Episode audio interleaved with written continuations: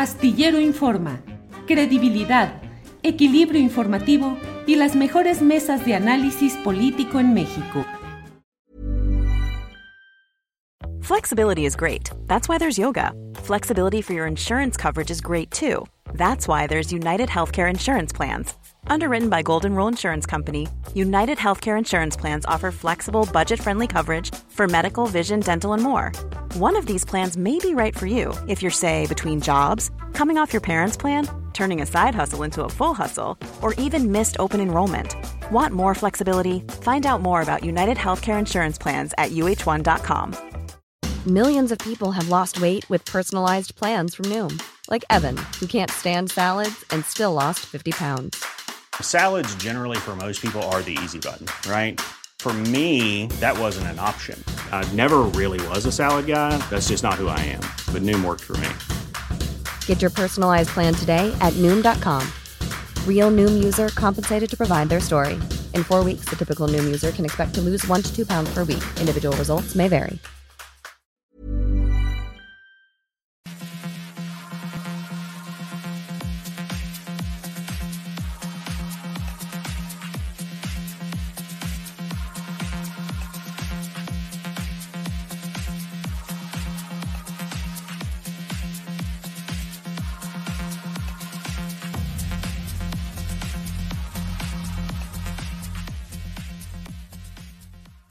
La una de la tarde, la una de la tarde en punto y ya estamos aquí en Astillero Informa. Muchas gracias por acompañarnos en la emisión correspondiente al lunes 31 de octubre de 2022.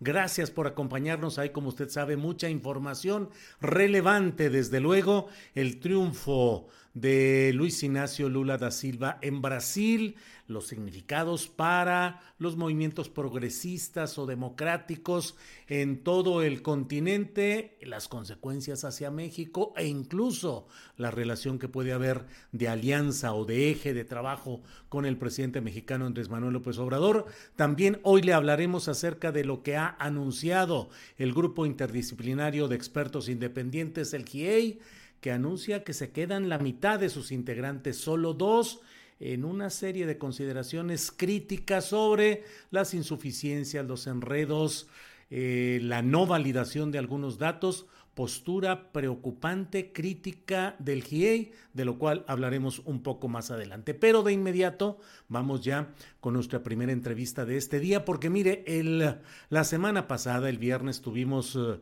una serie de declaraciones de los notarios públicos Eugenio Castañeda, Juan Carlos Barrón y Alberto Rodríguez, que señalaron, dijeron aquí, lo que era su punto de vista acerca de presuntas irregularidades en eh, el tema de quien ahora es candidata a presidir el Colegio Nacional de Notaría del Notariado Mexicano, Guadalupe Díaz, notaria de Oaxaca, que está hoy con nosotros. Guadalupe, buenas tardes.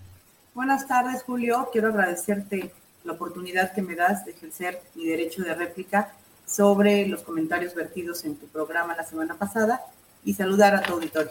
Muchas gracias. Cómo no, Guadalupe, a la orden, así como escuchamos a los anteriores, dijimos adelante lo que tengan que decir, igual Guadalupe, por favor.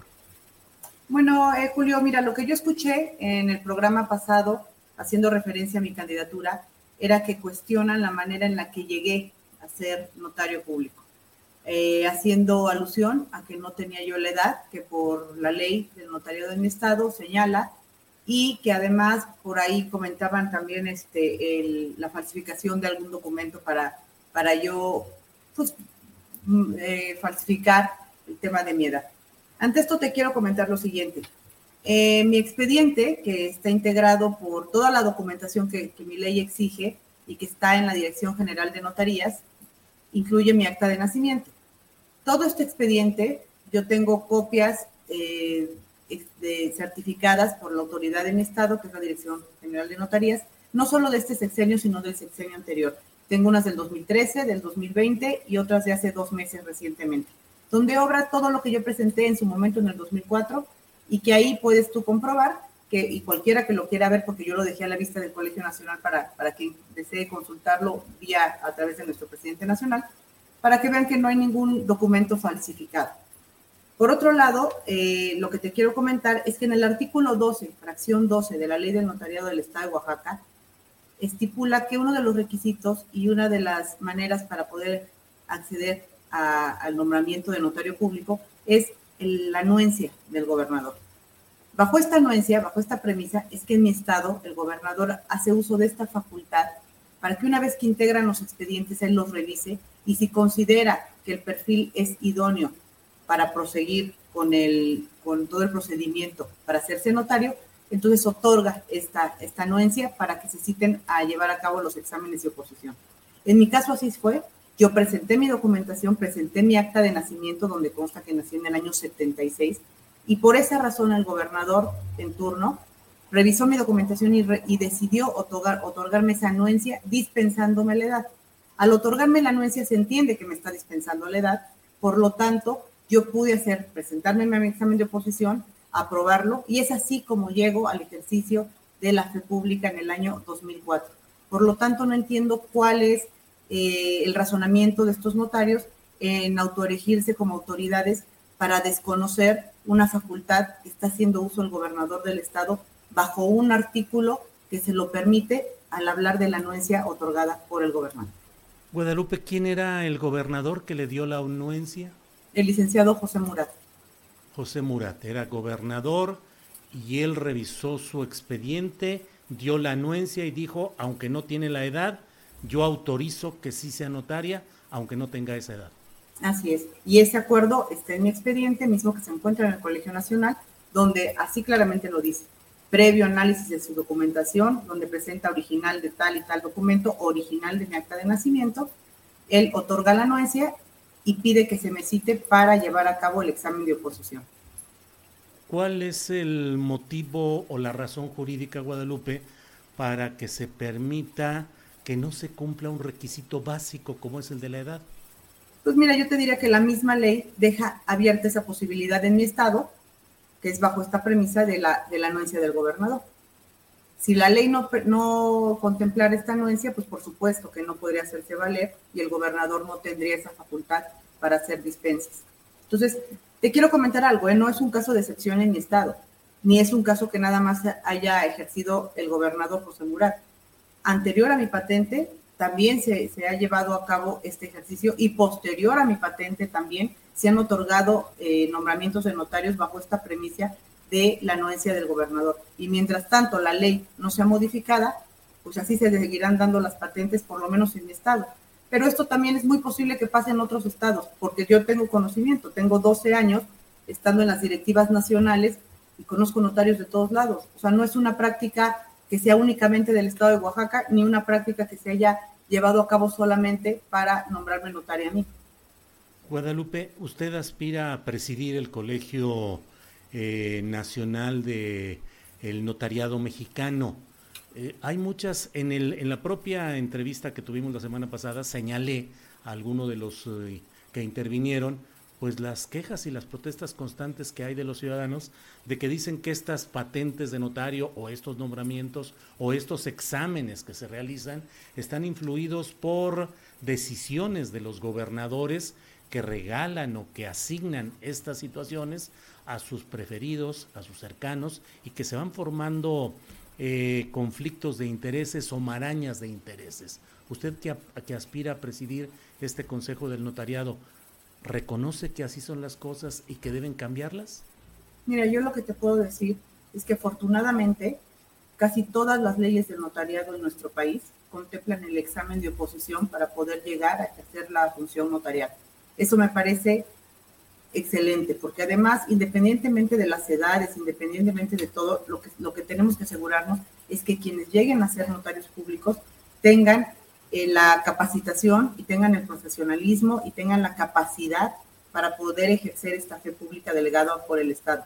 En mi caso, en el caso de Oaxaca, sí se prevé el examen de oposición, cosa que garantiza que van a llegar gente que está pues, jurídicamente preparada para poder ejercer esa función. En mi caso, yo presenté un examen de oposición que también está incluido en mi, en mi expediente y que ahí está. Entonces, yo no vería como que las notarías son dádivas ni son compromisos políticos en, en, en, los estados. No me atrevería a hablar por todos los estados, me atrevo a hablar por mi estado. Mi estado contempla ya desde hace muchos años el examen de oposición y hoy en día los que estamos ejerciendo la función notarial en Oaxaca, todos hemos llegado a través de un examen de oposición. ¿Hay algo que cambiar en la cuestión del notariado? ¿Todo va muy bien o hay cosas graves que hay que cambiar, Guadalupe? Yo creo que tenemos un reto muy grande, eh, Julio, que es tener un notariado que goce en todas las entidades de las mismas oportunidades, de las mismas herramientas. Te lo digo yo que soy una notaria de un estado del sur, donde a lo mejor en temas tecnológicos no estamos tan avanzados como algunos estados del centro o como la capital del país.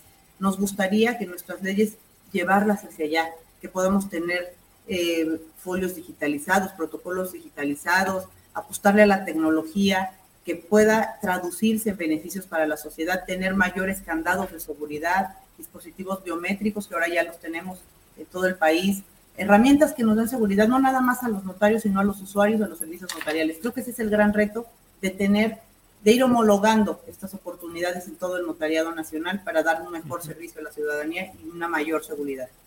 Eh, Guadalupe, le comento que en muchas, en algunas partes del país se ha hablado de cómo la corrupción que permea a enorme eh, segmentos del país también alcanzan al notariado, que hay cárteles del despojo, que notarios públicos se ponen de acuerdo con grupos criminales o con eh, eh, factores inmobiliarios para despojar y para hacer maniobras diversas. ¿Usted ha detectado eso o el gremio de los notarios se mantiene a salvo de la oleada nacional de corrupción? Mira, yo lo que te puedo decir es, no, no descarto que pudiera haber algún caso, digo, y, no es algo que esté oculto. El mismo subsecretario de Seguridad lo manifestó en una de las conferencias del presidente de la República, donde habló precisamente de casos de despojo en mi estado, donde hay carpetas abiertas, eh, donde están involucrados algunos redatarios y algunas autoridades. Sí quiero hacer aquí hincapié de que a mí, bajo esta guerra sucia que han querido hacer, me han querido involucrar. No existe una sola carpeta en mi estado donde esté mi nombre, donde aparezca mi nombre relacionado con un tema de despojo, primero. Y dos, eh, a nivel nacional yo no, no te podría decir si, si, si existe o no existe este tema. Lo que sí te puedo decir que es algo que no, que no eh, caracteriza al notariado.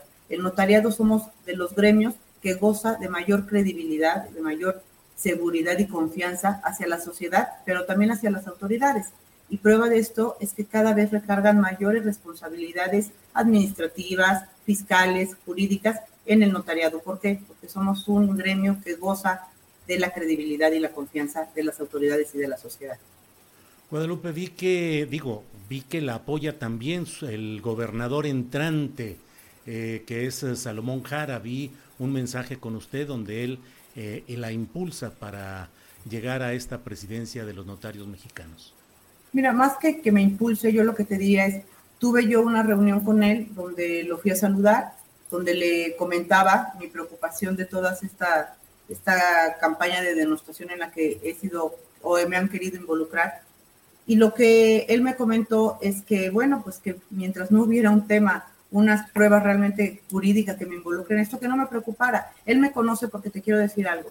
Yo llevo siendo notaria 18 años, de los cuales en esos 18 años llevo 12 años siendo eh, parte de las directivas nacionales de manera ininterrumpida. He tenido el honor de presidir mi colegio de notarios en el estado de Oaxaca en dos ocasiones y en las dos ocasiones llegué por una votación unánime. He sido vicepresidenta nacional de la zona sur dos veces también y gozo de la credibilidad y el respeto de mis compañeras y compañeros notarios. Por lo mismo es que me recibió el hoy gobernador electo y más que un apoyo lo que hizo fue un video donde manifestó que para, para él como, como oaxaqueño pues era un orgullo que una mujer oaxaqueña, la primera mujer en la historia que quiere contender después de 70 años de fundado del Colegio Nacional, fuera oaxaqueña y que quisiera presidir. Me deseó suerte, me deseó mucho éxito y sobre todo me dijo, pues tienes que trabajar y, dejar en alto el nombre de, de las mujeres y el nombre de los oaxaqueños. Guadalupe Díaz es un apoyo político.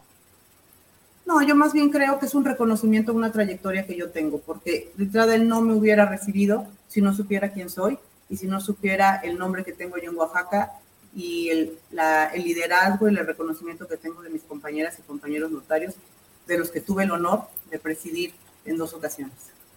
Guadalupe, pues le agradezco mucho, eh, me quedo con la esencia de lo que hablamos, efectivamente no tenía la edad que se requería para ser notaria pública, pero la anuencia que le dio el gobernador José Murat en su momento fue lo que le permitió acceder al examen de oposición y gracias a él, a, sus calificaciones, resultó usted notaria pública. Así es, ¿verdad?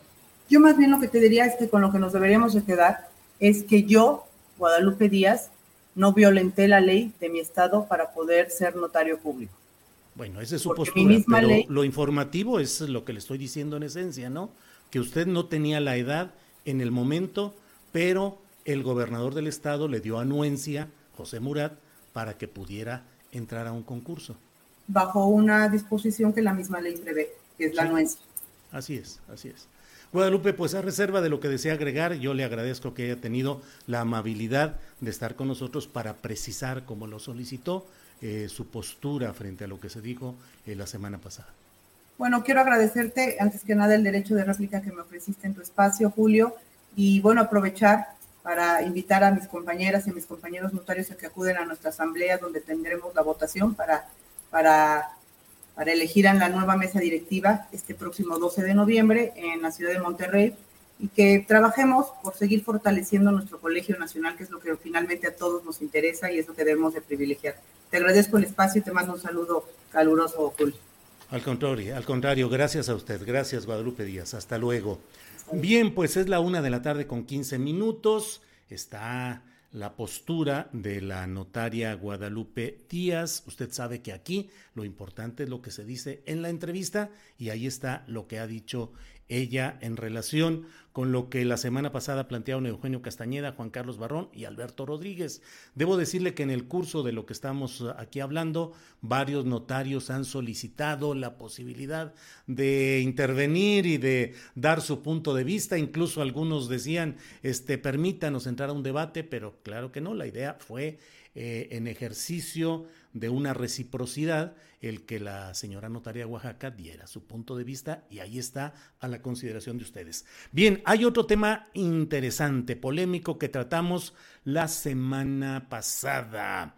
Es en relación con esta obra de teatro que se está, eh, pues ya está todo listo para que pueda presentarse La golondrina y su príncipe. Ha causado mucho revuelo porque se habla de una enorme cantidad de millones de pesos que implicarían pues que fuera la obra escénica más cara o a la que se le ha invertido más dinero en la historia del Teatro Nacional. Pero justamente para fijar postura y para darnos más información es que está con nosotros Alberto Espino, director justamente de esta obra de teatro. Alberto, buenas tardes. Hola, buenas tardes, don Jaime. Muchas gracias. Gracias por la invitación. Julio. Don Julio, perdón, discúlpame.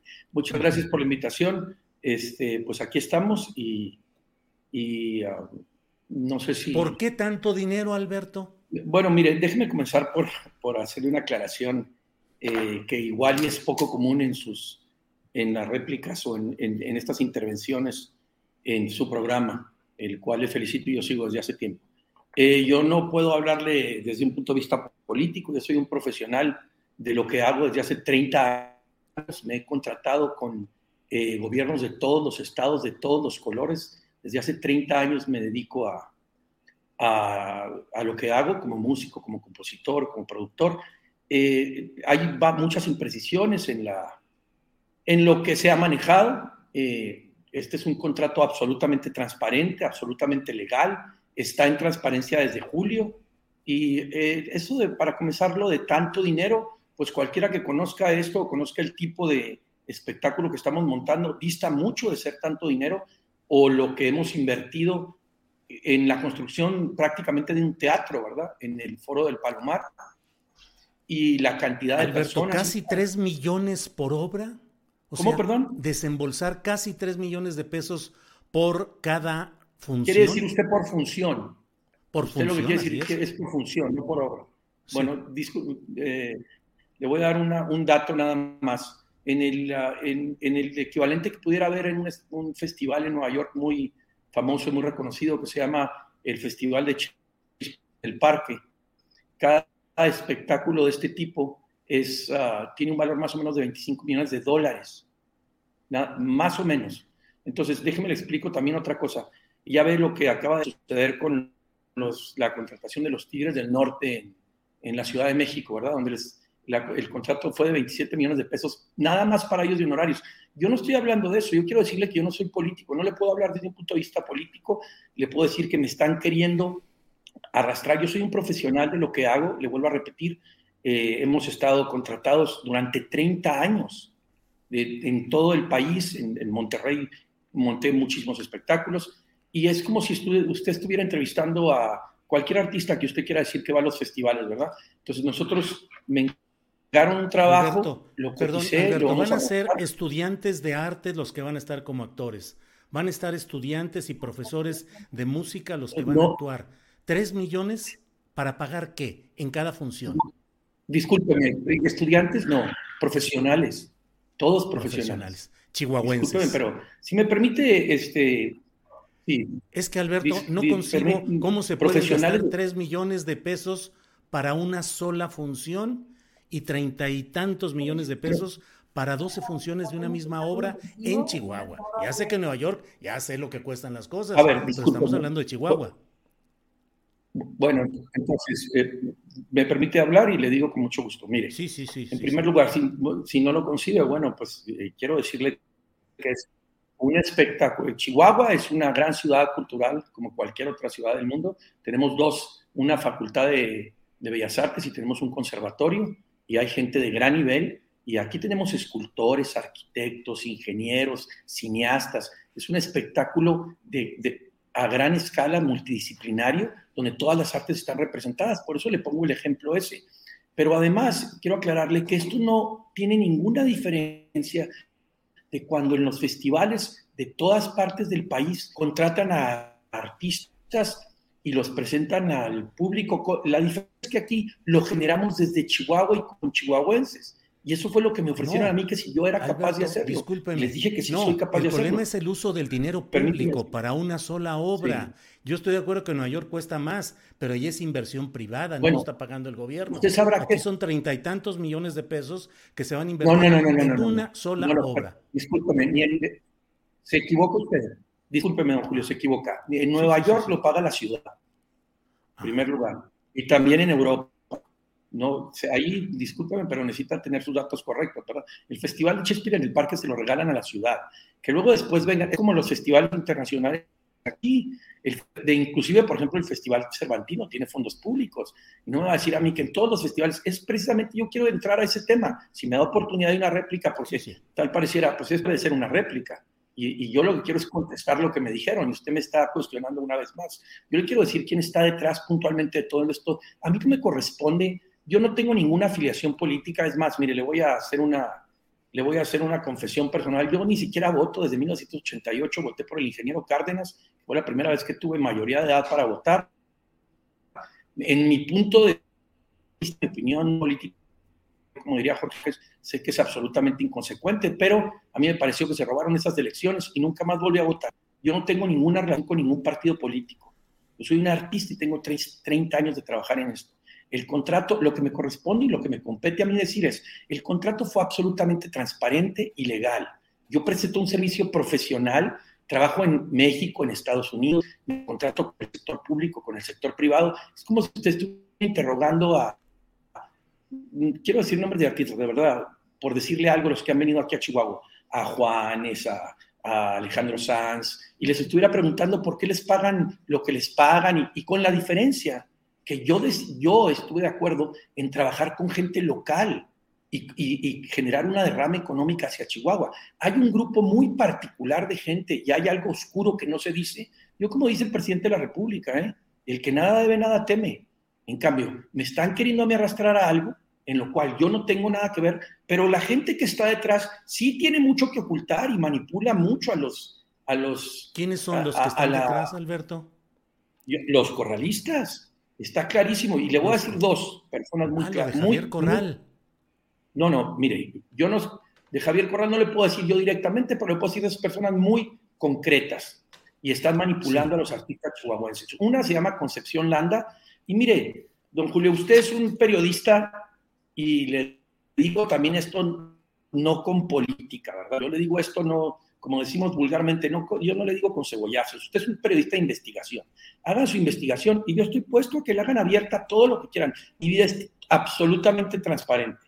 Mire, le voy a dar unos datos. Yo tengo 30 años de denunciar, le digo que aquí hay algo muy oscuro y los, y los factores políticos se quieren ir y, y lo quieren aún involucrar. Fíjese, aquí Concepción Landa, que fue la directora de cultura del gobierno anterior, llevó el maltrato de los espacios públicos, y yo se lo estoy diciendo, eh, a, un, a, un, grado de ineptitud criminal. No sé si usted sepa lo que pasó en Chihuahua, la tragedia que pasó en el famoso Aeroshow en Chihuahua, donde murieron nueve personas aplastadas, ¿verdad? Así tienen de estar maltratando los recintos culturales de Chihuahua desde hace 30 años, lo vengo denunciando.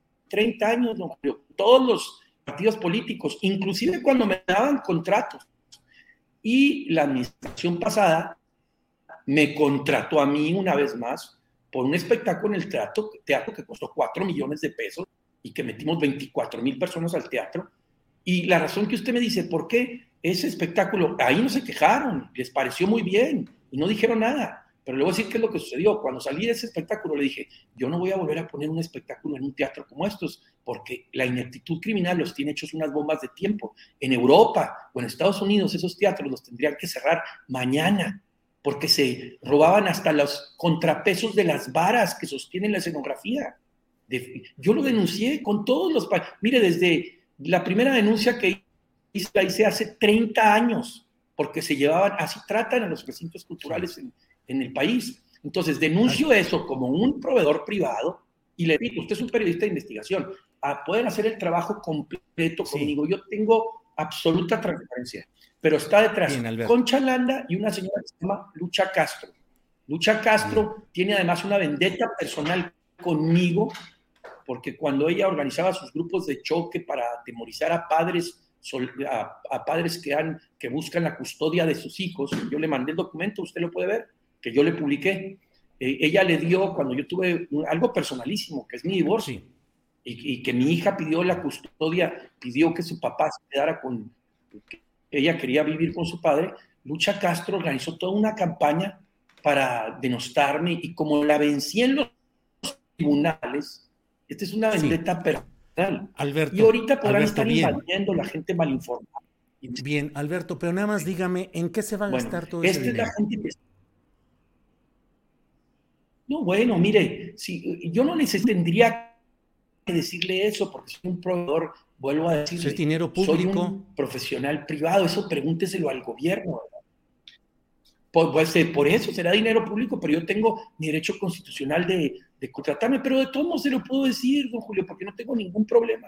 Nada más la, pura, La, la, pura infraestructura para echar a volar.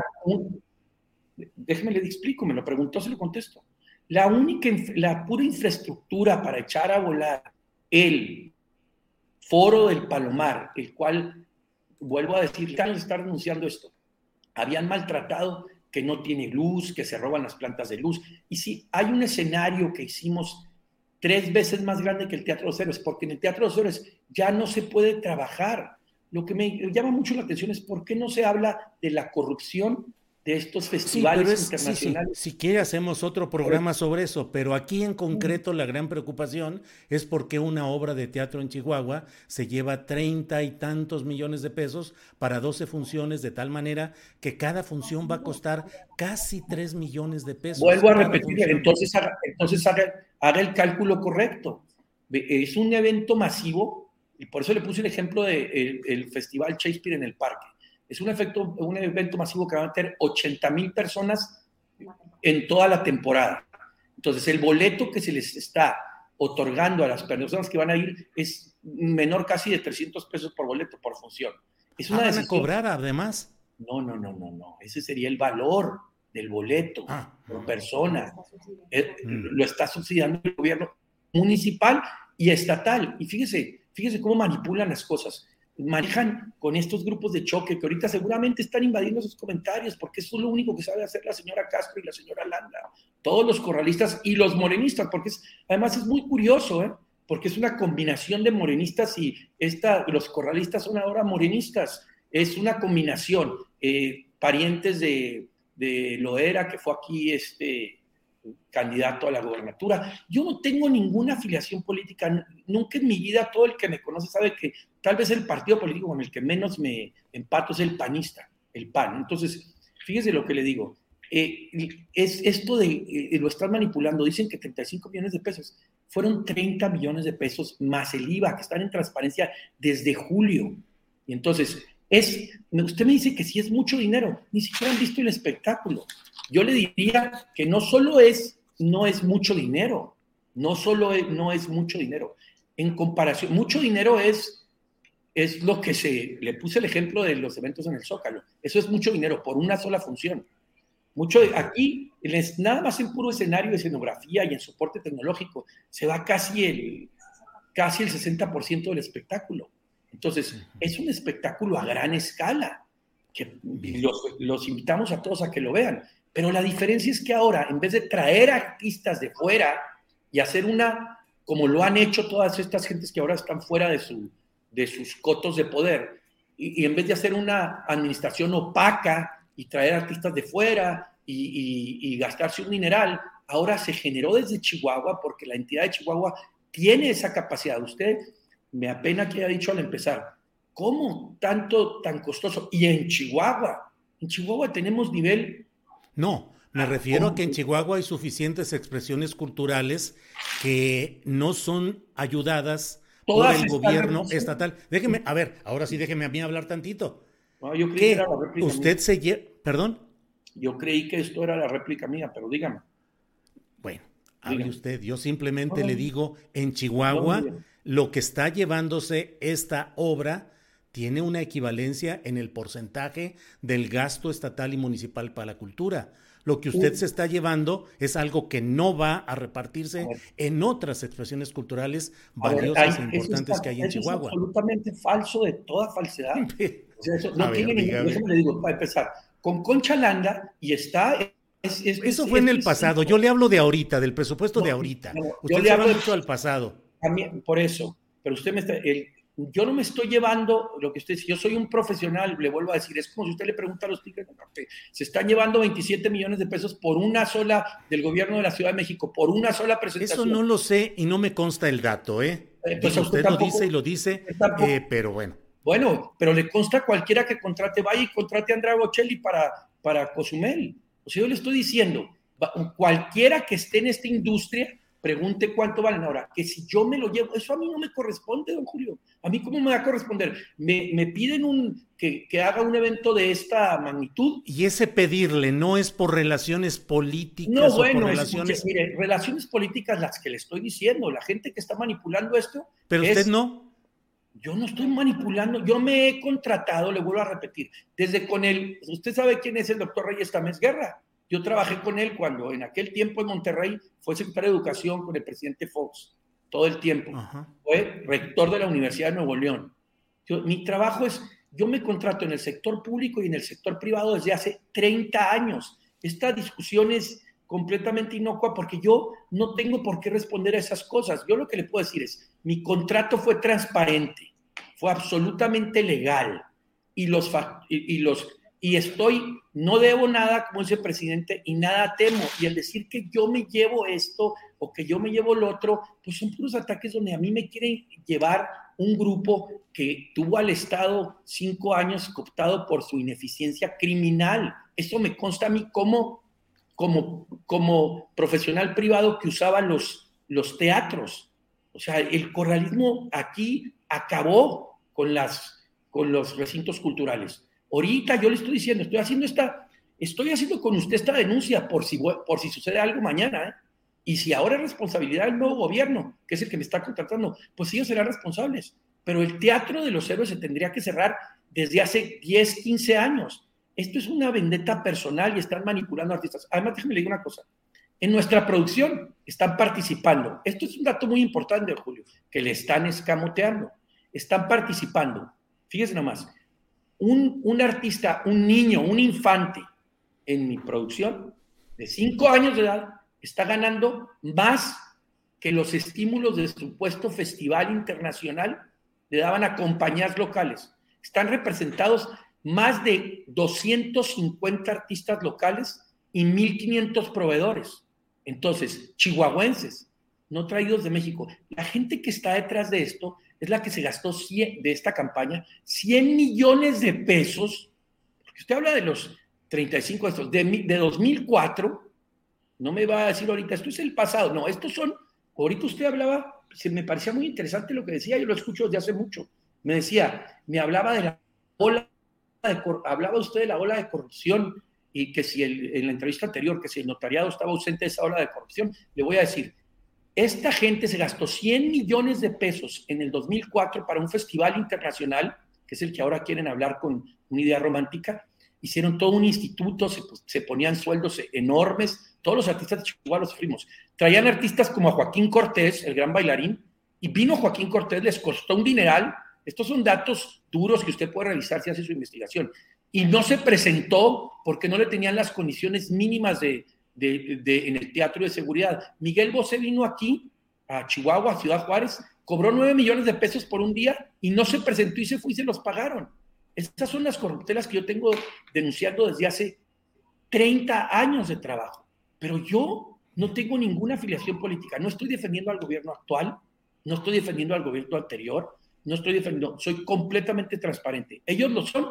No lo son. Ahorita hablaba usted con una notaria que no daba la edad. Lucha Castro fue consejera de la judicatura, sin darle edad. Y ahí no, la constitución no le permitía al gobernador este, eh, la dispensa de la que usted le habló a la, a la notaria anterior, no se la permitía y de todos modos, y puso 50, le hablan cosas que todo Chihuahua Bien. Y el, coraje que me tiene la señora es porque yo no permití que se metiera y que me etiquetara. Mi padre me quiso etiquetar y se fue contra mí porque me consideraba importante para quitar la custodia de mi hija, ¿verdad? Y le gané los tribunales, todo. Y ahora en eso me quiere etiquetar porque tiene una vendetta personal. Pero aquí estamos beneficiando a más artistas chihuahuenses que en ninguno de esos festivales de los que ellos hablan.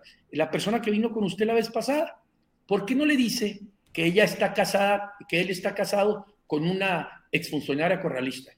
No haya una sola persona que, que esté detrás de esto, que no tenga un interés. Sí, David Lago es esposo de la persona que el gobernador Corral puso en la Tarahumara. Entonces, todos eh, ellos. Alberto. Ellos viven de la pues, política. Eh, Yo no le puedo hablar como político. Yo no vivo de la política. Alberto, bueno, pues este ha sido el tiempo que hemos eh, eh, concertado que platicamos a solicitud suya de poder exponer su punto de vista respecto a esta obra de teatro y el gasto público en ella. Yo le agradezco que haya tenido la disposición y seguimos aquí atentos a lo que seguramente seguirá estando en esta polémica, Alberto. Así es que, agradezco muchas gracias. Al contrario. Gracias, Alberto. Hasta luego. Hasta luego. Bien, pues ha sido, hoy ha sido día de solicitudes, que desde luego con mucho gusto eh, aceptamos, de precisiones respecto a información que hemos ido platicando, que hemos ido planteando aquí en nuestro programa. Bueno, vamos a seguir adelante, vamos a seguir adelante con lo que tenemos eh, en nuestra programación de este día y en unos eh, segunditos, en un par de minutos seguramente estaremos en contacto con Jacaranda Correa, periodista y conductora de Canal 22. Mientras tanto, bueno, pues ya lo sabe, hay aquí un montón de... Eh, H. Robles dice, Espino no pudo justificar la millonada de una obra por solo 12 míseras funciones. Alonso, Alfonso Santiago Pedro, tan fácil como enseñar su contrato y cuestionar al o la funcionaria que lo hizo. Pero... Eh, Edson Guerra, reconocimiento por tu labor periodística, segunda entrevista del día, que con sutiles preguntas haces un gran cuestionamiento donde queda claro ante audiencia lo evidente. José Guadalupe Armenta, muy bien, Julio, bien manejada la entrevista. Ileana Lara, gracias por la entrevista, pero no le creímos. Eh, Octavio Martínez Soriano, ya Julio, esto es ridículo, este es un malandro, ¿no? Bueno. Eh, eh, Tony 3 no vive de la política, pero vive del erario. Híjole, bueno, estoy leyendo los comentarios que están llegando aquí. Machín 86 86 tiene labia, pero lo deshonesto se le percibe. Bueno, eh, Perra Fiucha, por favor, este señor en serio solo ve por sus intereses. Primero se debe apoyar a la comunidad y a los artistas independientes. Solo así se construye una transformación con educación y artes. Eh, Ángel Alberto Mejía dice, ¿y qué tienen que ver esas historietas con la pregunta principal? ¿En qué se están gastando los 34 millones? Maximiliano Cortés, ¿qué fue del dinero? ¿Quién sabe? Pero sabemos que se divorció, que se fue a juicio y su hija estaba en disputa. Miriam Gómez César, ¿o no se sabe comunicar al señor Espino o solo se enredó y dejó más dudas qué certezas. Bueno, pues estamos en todo esto en un segundito, ya vamos a estar con nuestra siguiente entrevista. Hay muchos, muchos comentarios. Eh, Jorge López Arana dice, Julio, sería bueno saber cuál fue el costo del Festival de Muertos en Ciudad de México, quiénes fueron los proveedores y cómo se adjudicaron los contratos. Desde luego. Bueno, miren, aquí hay un apoyo. Liliana Ordóñez dice, él no tiene por qué justificar el presupuesto y se les está apoyando a más de 70 artistas que se ha trabajado muy duro por hacerla. Dice Liliana Ordóñez, adelante, muy bien. Bueno, Vamos ya, ya estamos listos para nuestra siguiente entrevista, que es eh, más que entrevista, es escuchar la opinión, el punto de vista de Jacaranda Correa, periodista y conductora de Canal 22, que nos ayuda los lunes a remover la neurona. Jacaranda, buenas tardes. Hola, querido Julio, ¿cómo estás? ¿Cómo te va? Bien, Jacaranda, bien, aquí empezando el lunes con buen ánimo y con mucha información, que hay un chorro de cosas. Así ¿De qué es. nos quieres hablar hoy, Jacaranda? Bueno, pues mira, tú ya estuviste ayer haciendo algunas reflexiones muy interesantes. Yo voy a, a digamos que a seguir discurriendo un poco en este eh, momento en el que las izquierdas en América Latina, ¿no? Eh, diferentes todas, bueno, pues celebran el, triunfo de Luis Ignacio Lula da Silva en, Brasil, Julio, ¿no? Nada más que yo quisiera hacer una, una reflexión, ¿no? Que primero, o sea, tiene como varios niveles. Lo primero que quisiera decir es que ciertamente el triunfo de, Lula se suma a, a, esta ola, ¿no? Que venimos viendo en, en América Latina, ¿no? Eh, y que, bueno, pues de alguna manera eh, cierra la pinza para esas cuatro fuertes economías, eh, México, Colombia, Argentina, ¿no? Ahora con eh, gobiernos progresistas, que hay que subrayar, Julio, ninguno de los cuatro mandatarios de estos países, ¿no? Incluyendo el nuestro, se parecen. Si bien hay una apuesta por recobrar eh, digamos que la rectoría del Estado, ¿no? En, algunos temas como salud, educación, sectores energéticos importantes, ¿no? Cada uno tiene una manera de, gobernar eh, totalmente distinta, ¿no?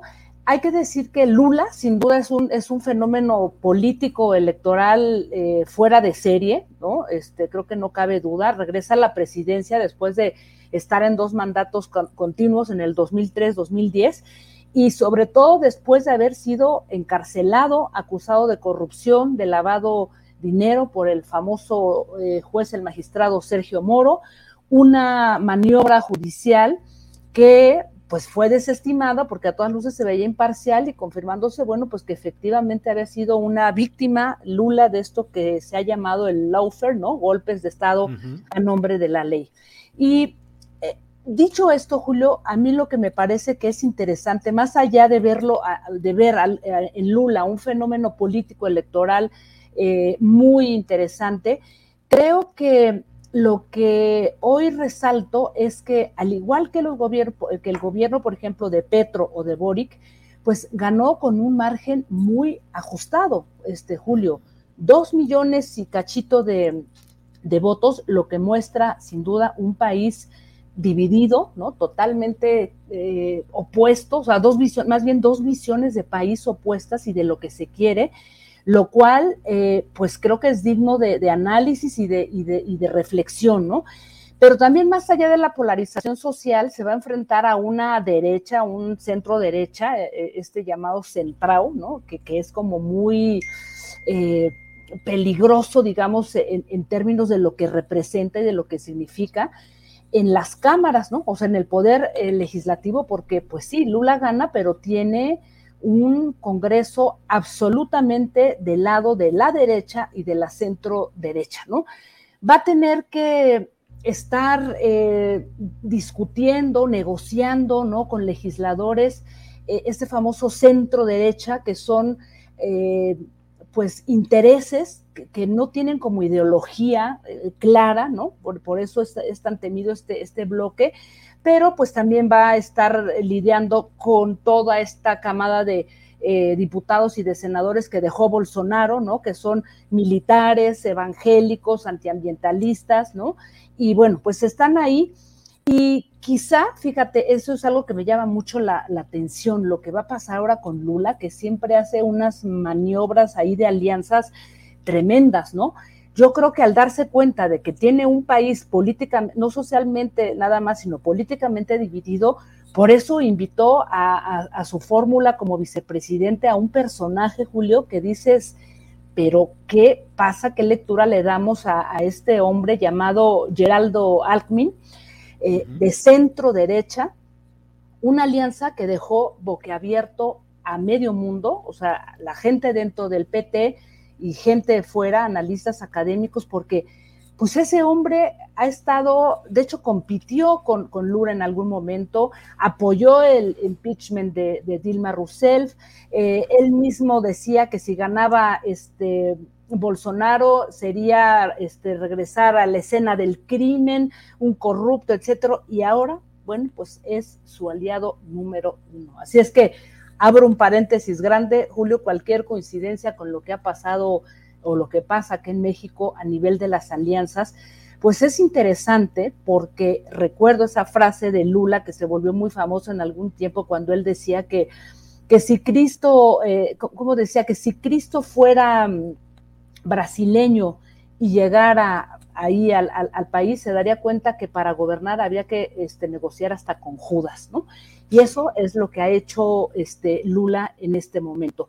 Y dicho esto, Julio, hay alguien a quien no le podemos perder de vista porque va a ser una piedra en el zapato y que sin duda, eh, desde mi punto de vista, junto con otros personajes, va a desarrollar esto que yo llamaría como el gran laboratorio de las derechas y de las centro derechas en, Brasil y que es justamente el enemigo número uno, el magistrado Sergio Moro, el que llevó a la cárcel a Lula, quien eh, había anunciado que se iba a postular como candidato presidencial por esta llamada tercera vía, desistió, pero se postuló como senador y ganó.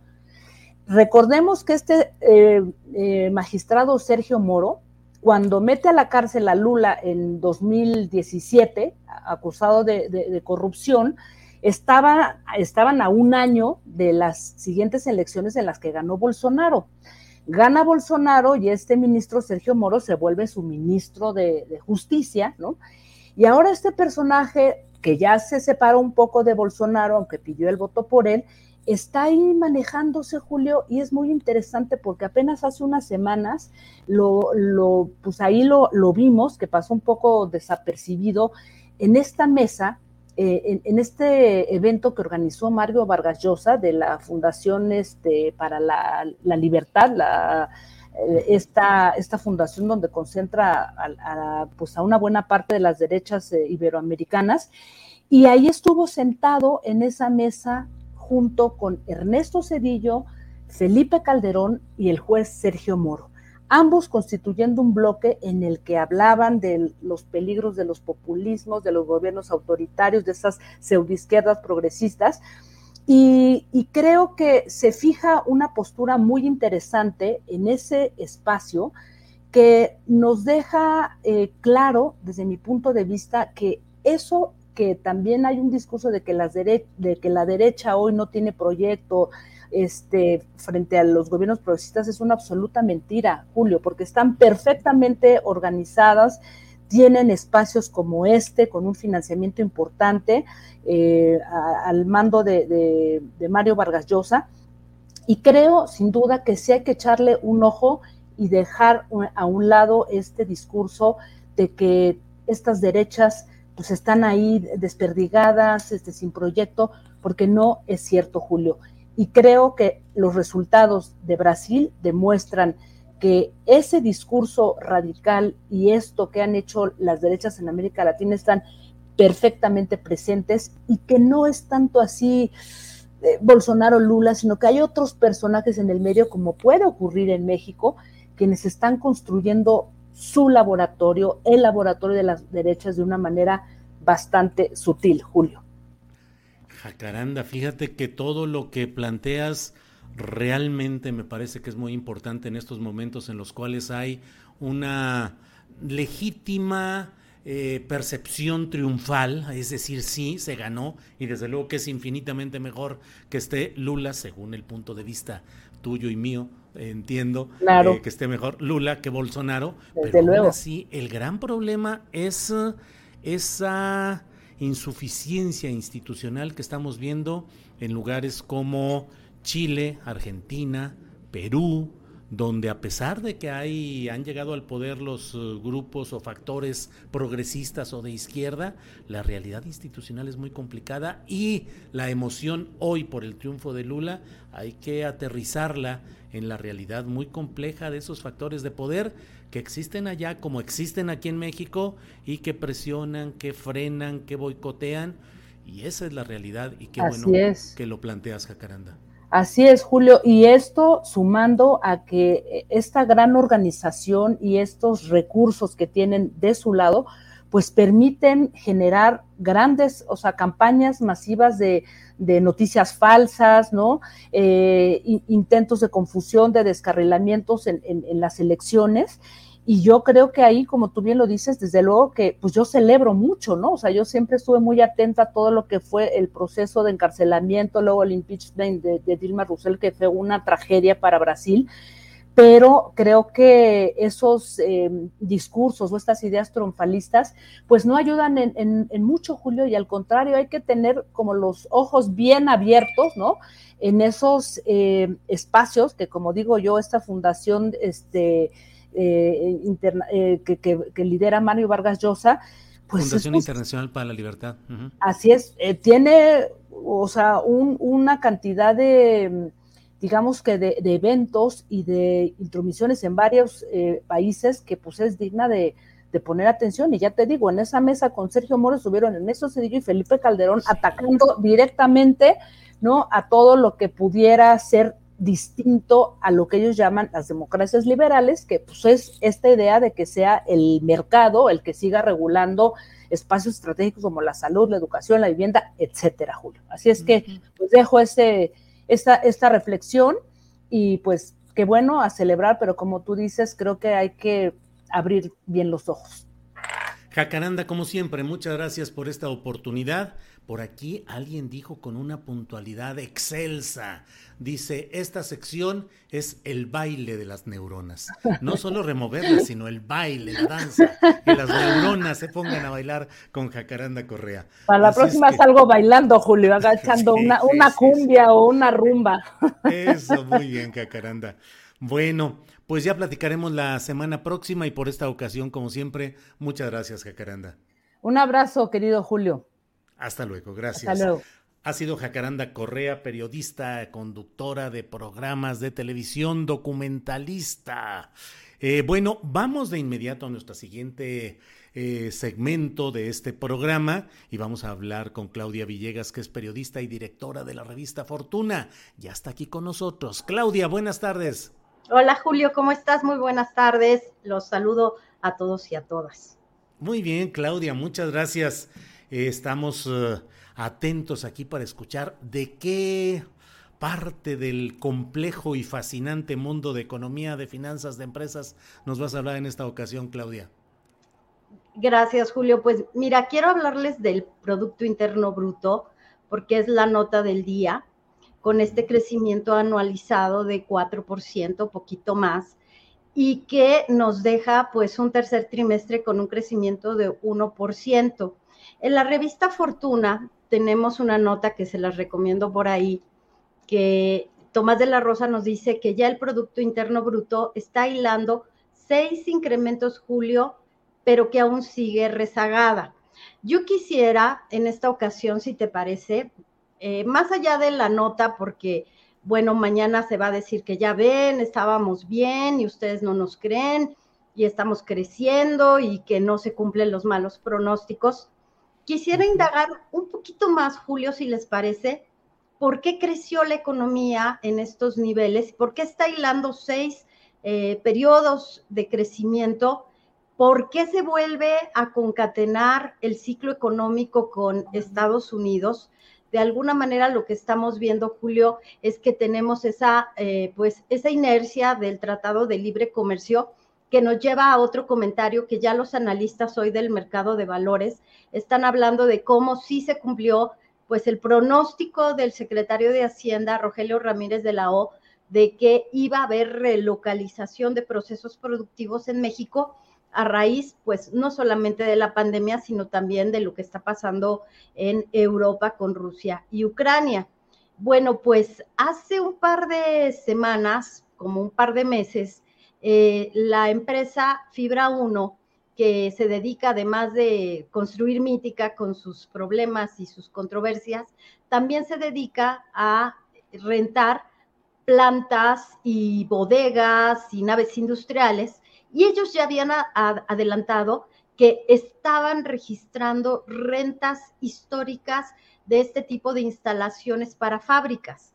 Entonces, ahí se inicia de alguna manera lo que llamamos el nearshoring desde hace un par de trimestres y México está creciendo gracias a esta decisión de las empresas que no tienen nada que ver ni con la electricidad, ni con el petróleo, mucho menos con intereses políticos que ven a México como un destino totalmente eh, necesario para sus operaciones. Y luego, Julio, quiero ligarlo con lo que publicamos este fin de semana en, en proceso sobre la economía de Estados Unidos, que también creció 2.7% lo que nos está diciendo que México, Estados Unidos están creciendo de una manera muy interesante porque es una región que está viéndose beneficiada de qué cosa, Julio? De la relocalización, claro.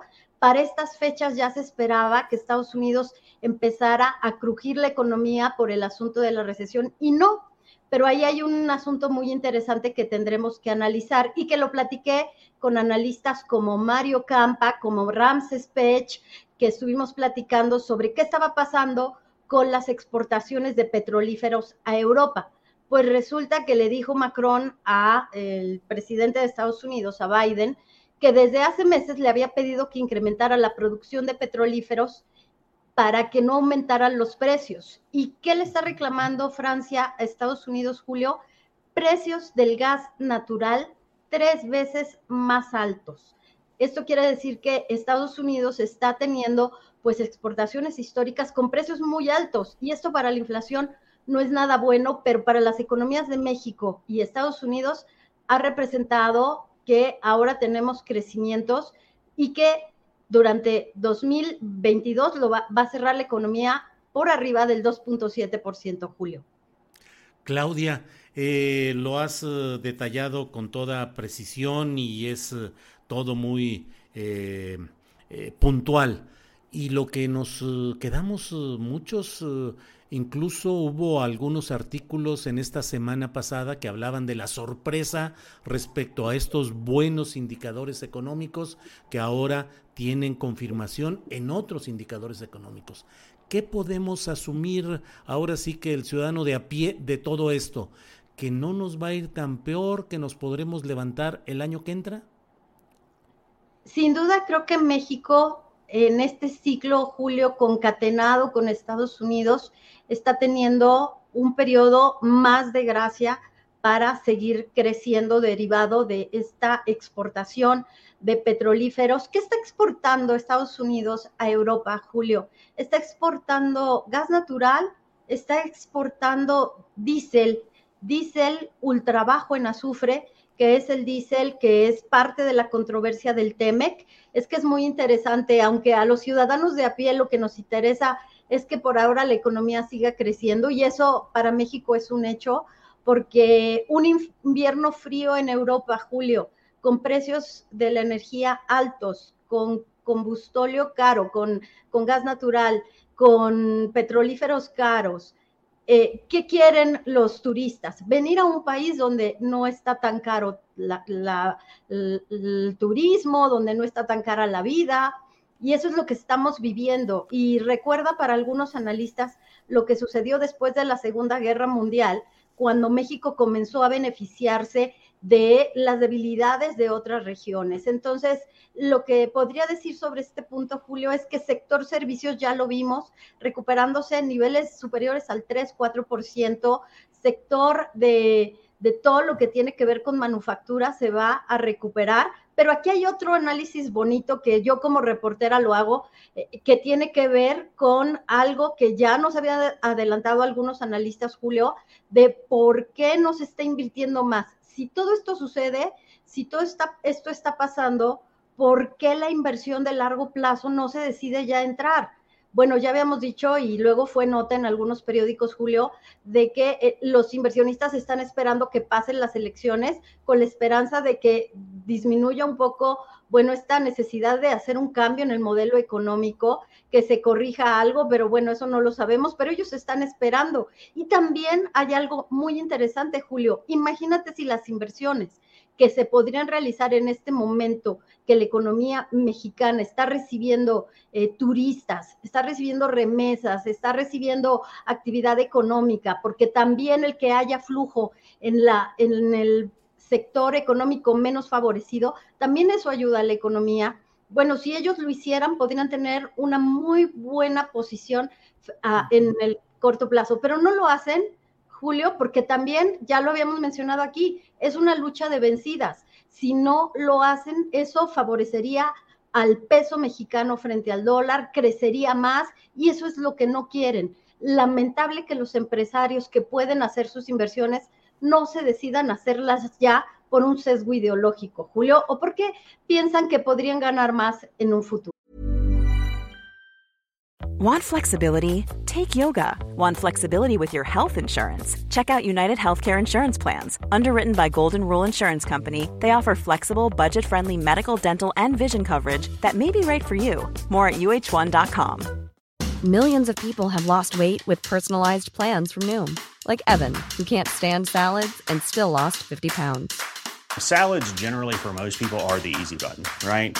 For me, that wasn't an option. I never really was a salad guy. That's just not who I am. But Noom worked for me. Get your personalized plan today at Noom.com.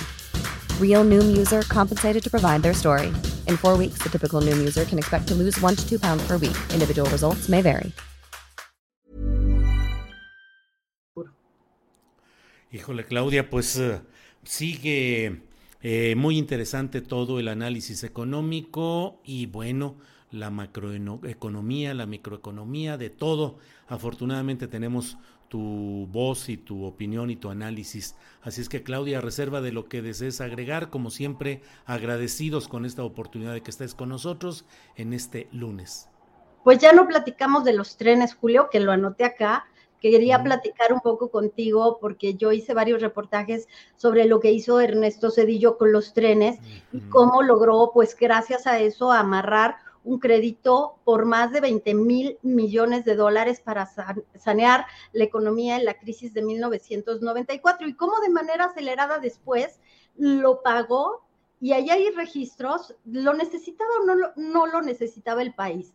Eso es lo que yo quería platicar, pero quizás para otra ocasión, Julio. Y pues nada más terminar diciendo que la mala noticia en todo esto, derivado de esta lucha de vencidas de los empresarios, que no se deciden y que porque hay incertidumbre, es que los salarios de eh, los trabajadores mejor pagados han tenido una reducción importante. Es decir, en este momento hay menor eh, cantidad de salarios bien pagados y eso es una mala noticia que nos estamos viendo afectados por esta decisión de no invertir en este momento, Julio.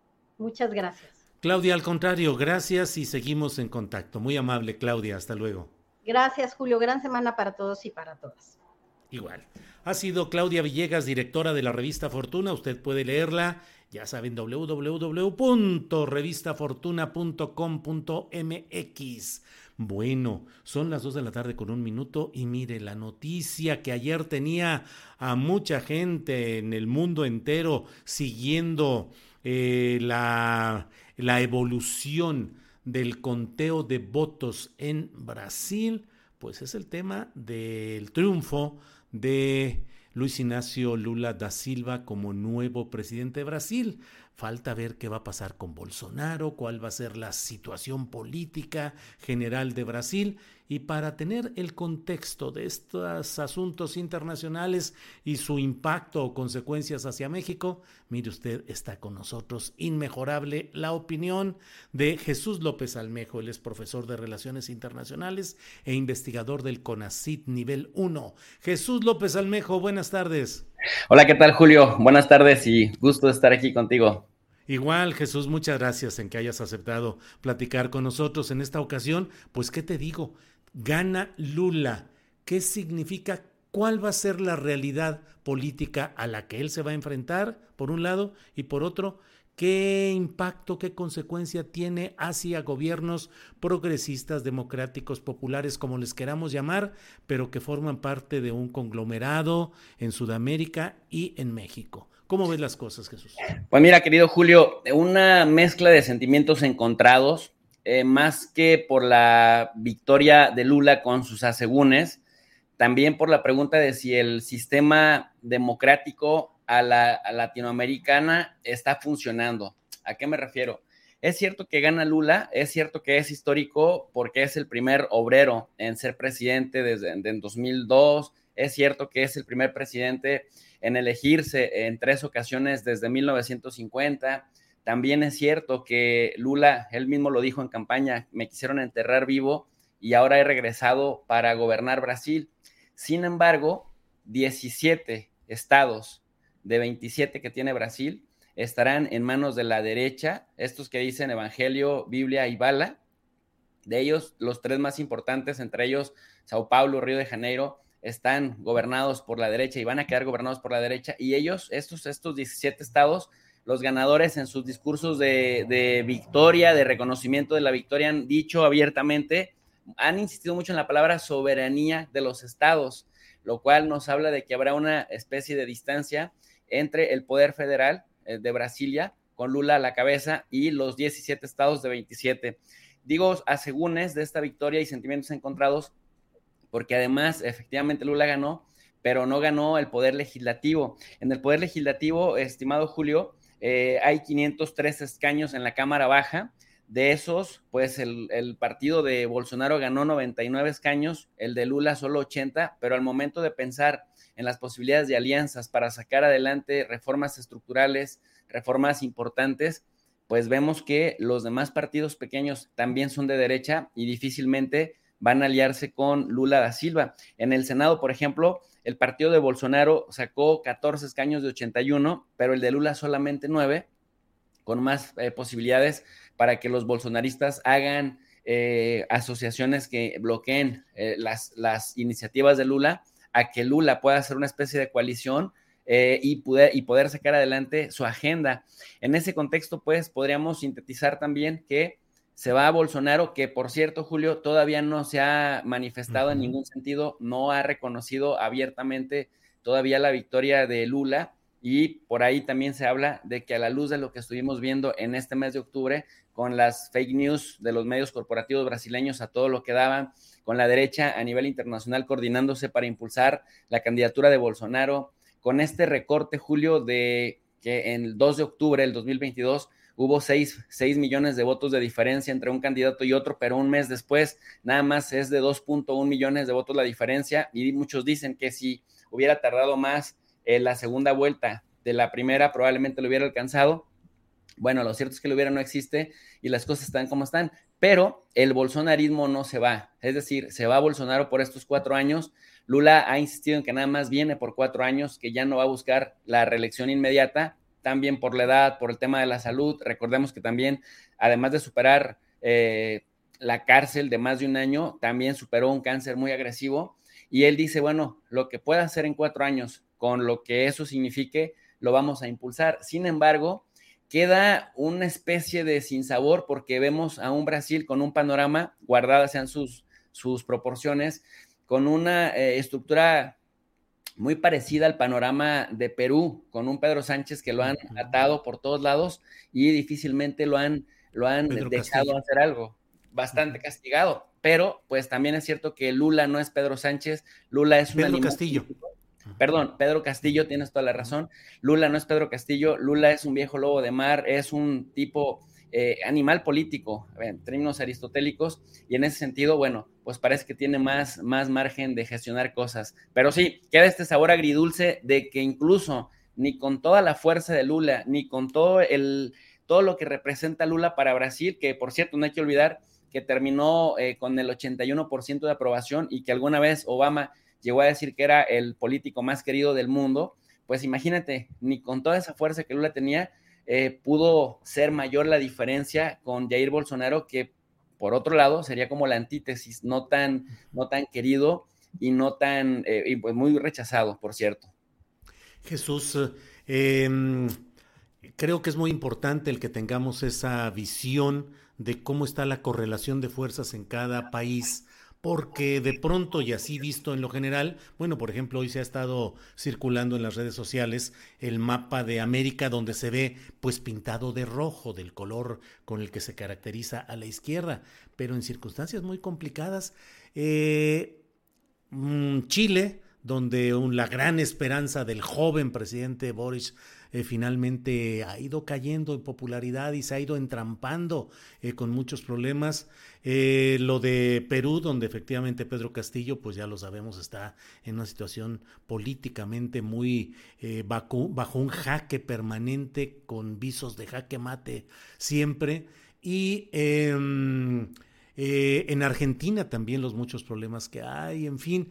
Em, ¿Cómo leer esto a la luz de nuestra realidad mexicana. Esto, el triunfo de Lula, ayudará a un eje político y económico entre Lula y López Obrador que ayude a algunos de los países con muchos problemas, sobre todo en el cono sur. Jesús. Pues definitivamente es bien importante ese matiz o esa invitación que nos haces, Julio, a ver las escalas de grises. Es bastante importante porque efectivamente no estamos hablando de las mismas izquierdas y me parece que a veces intentamos expandir de más el espectro izquierda o el espectro derecha. Eh, hay quienes eh, hablan de globalismo y nacionalismo. Me parece que metodológicamente tiene muchos problemas todavía esto y por eso volvemos nuevamente a los conceptos tradicionales. Finalmente los conceptos clásicos son clásicos porque nos siguen explicando realidades, pero ese matiz que nos invitas a realizar es muy importante porque efectivamente no es lo mismo la, de, la izquierda walk de Boric en Chile, que por eso ha venido fracasando, infiltrada también de, liberales tipo Milei, pero Milei en Argentina representa una, un ala fascista muy importante que por un lado también se hace a un lado de las derechas, pero que cuando vemos este libertarismo, libertarianismo que promueve es bastante, bastante como raro eh, y, bueno, pues no es lo mismo que la argentina o que la boliviana, por ejemplo. Pero si atendemos estos conceptos a la luz de las realidades que vive cada pueblo, eh, Julio, me parece que hay algo bien importante. Por lo menos no van a ser países que se estén contrapunteando. Es decir, por lo menos, aunque Boric se maneja de manera muy distinta en Chile a la, manera en la que se maneja, por ejemplo, o que se piensa manejar Petro en Colombia, o eh, López Obrador en México, o la realidad que está viviendo El Salvador, que de pronto da, da giros muy cargados a la derecha, muy conservadora, Bukele, pero de pronto tiene otras, otro discurso también anti Estados Unidos, anti imperialismo, eh, anti muchas cosas que lo harían reflejarse más en el, en el espectro de la izquierda y que vemos estas ambivalencias.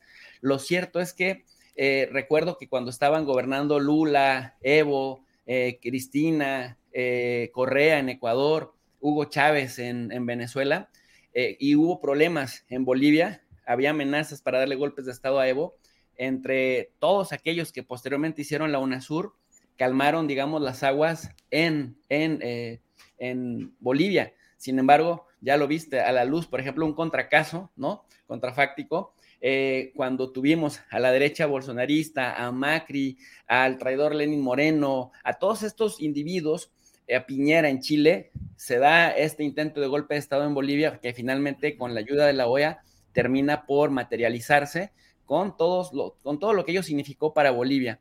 Entonces, ¿qué es lo que vemos ahora? Que esta izquierda o estas diversas izquierdas con las realidades de sus pueblos, lo que sí me parece que podrán hacer es una especie de eje que por lo menos no se, no se contrapunteen y que que no haya problemas territoriales, que no haya eh, pues abiertos, abiertas peleas o confrontaciones entre ellos. Y en ese sentido, algo que sí les caracteriza es darle como más protagonismo al pueblo. Estaba yo viendo en las propuestas de, de Lula, mi querido Julio, y también a la luz de su legado, a la luz de cuando fue gobierno, eh, por ejemplo, el tema de la inversión en educación superior, el tema de la asistencia social, el tema de combatir la pobreza, que por cierto, en sus administraciones de Lula había caído hasta un 50% y que tuvo un crecimiento real de aproximadamente entre 2.6 y 3% de manera sostenida en su Producto Interno Bruto, eh, aumenta el empleo, aumenta el salario mínimo, hace una reforma tributaria para que paguen los que más tienen. Esto que parece cliché, pero que en Brasil, pues no por nada, Lula terminó con el 81% de aprobación y también eh, el tema de la pensión universal para los sectores más vulnerables de la población brasileña, que aunque con ello no logró incluso sacar a Brasil de ser el país más desigual de América Latina, sí redujo bastante estas diferencias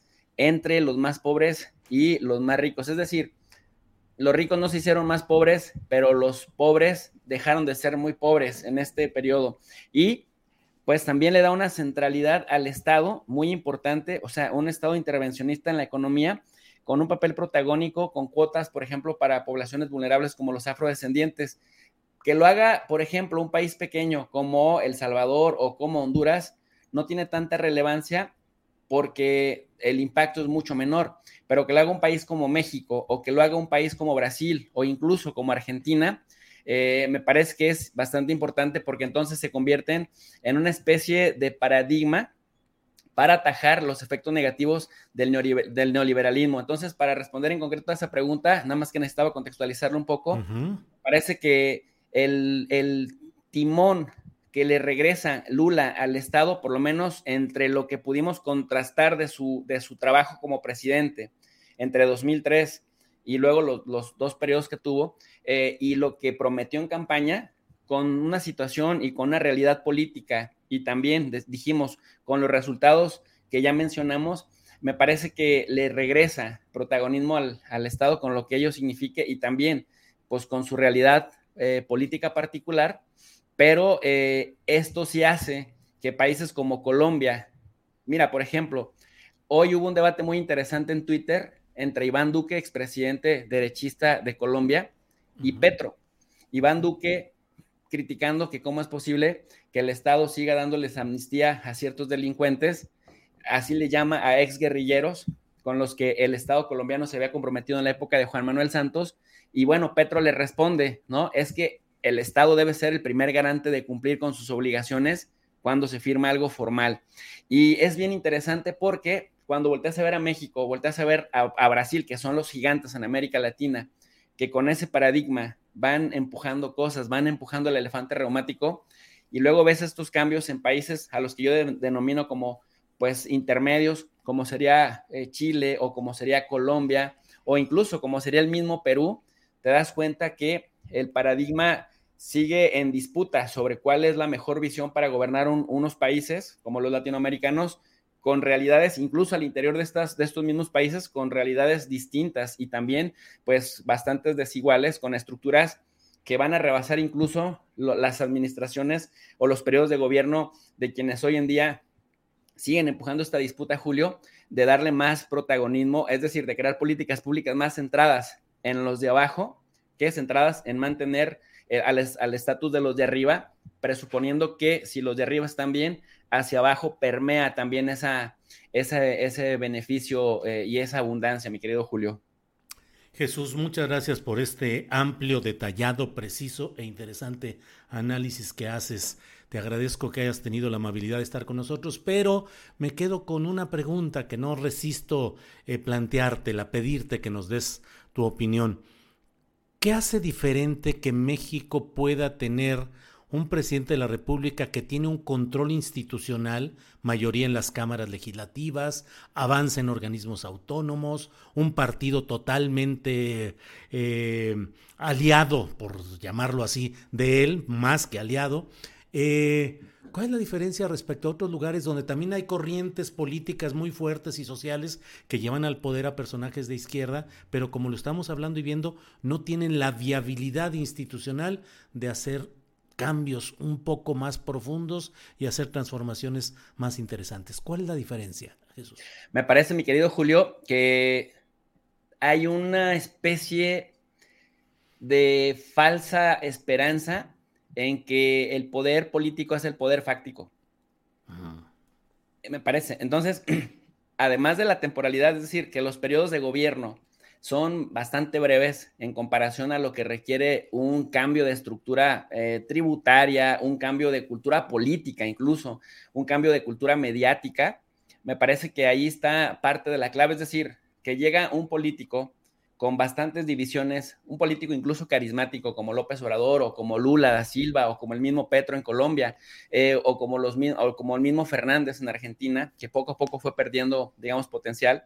Y luego ves el tiempo que tienen para gobernar, el tiempo que tienen para enfrentarse a problemas estructurales cuya solución o incluso cuya pequeña mejora no va a darse ni en los primeros cuatro años, ni en los primeros seis años, incluso ni en los, tal vez ni en diez o quince años, pero sus periodos de gobierno son bastante, bastante breves.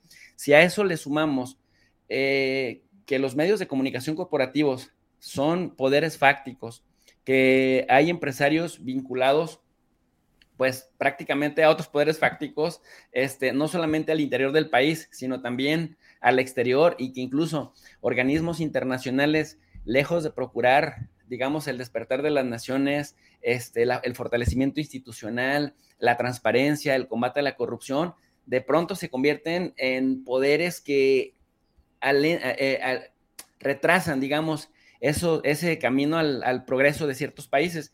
Y un tema más, en el caso mexicano, estamos en lo que este señor Jalife denomina la jaula geopolítica.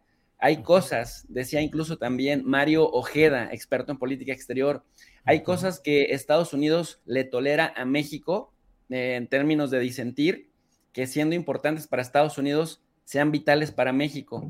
Pero hay cosas en las que México tiene que ceder ante Estados Unidos, aunque sean importantes para México, si son vitales para Estados Unidos. 3.200 kilómetros de fronteras, por ejemplo, por mencionar un caso concreto, para no hablar únicamente de cuestiones teóricas, el tema de las armas, ¿no? ¿Cómo, cómo obligamos al gobierno de Estados Unidos a que tenga, digamos, una regulación más importante si para los mismos actores políticos al interior de Estados Unidos es un debate tremendo que puede acabar con carreras políticas allá, pero que tenemos consecuencias acá? ¿Cómo pedirles que cambien el enfoque de las drogas, por ejemplo, de que se atienda como un tema de salud eh, más que un tema de específica seguridad, sí, finalmente también nos termina afectando a nosotros y eso trasciende las administraciones de presidentes allá y de presidentes acá. Entonces, no sé si me, me doy a entender, pero me parece que los temas son tan complejos, son tantos, tan imbricados, que al momento de que alguien plantea resolverlos desde su pobre posición política, cuando además no tiene el control de todos los niveles, porque, por cierto, pues también eso causa, causa eh, pues ciertas reacciones de preocupación al decir, bueno, es que cómo alguien puede controlar tantas esferas políticas si después el poder corrompe y terminaríamos en dictaduras y todo este ciclo que ya hemos experimentado en siglos y en décadas anteriores. Entonces, pues finalmente nadie dijo que gobernar fuera fácil y, finalmente la coexistencia política entre actores con culturas políticas distintas y con visiones de gobierno distintas, pues nos tienen en esta coexistencia, Julio, a la que tenemos que irla, que irla viviendo, sobrellevando y bueno, pues estar ahí eh, al pie del cañón tratando de, que en la medida de lo posible haya, haya balances, Julio, aunque esos balances justamente son los que también retrasan eh, pues ciertas políticas con beneficios y con resultados materiales concretos en determinado momento. Eso es lo que pienso. Sí. Jesús, te agradezco mucho el, el análisis de este tema, que es muy interesante a la luz de lo que vemos de los triunfos electorales, pero luego los procesos complicados. Así es que, pues Jesús, te agradezco mucho esta oportunidad de platicar, como siempre agradecido, a reserva de lo que desees agregar. Aquí estamos muy contentos de tenerte participando y comentando, Jesús. Pues solo agradecerte, querido Julio, y enviarle un saludo a toda la audiencia de Julio Astillero. Y bueno, estamos a la orden para, para lo que se ofrezca. Muchas gracias. Jesús, muchas gracias. Buenas tardes.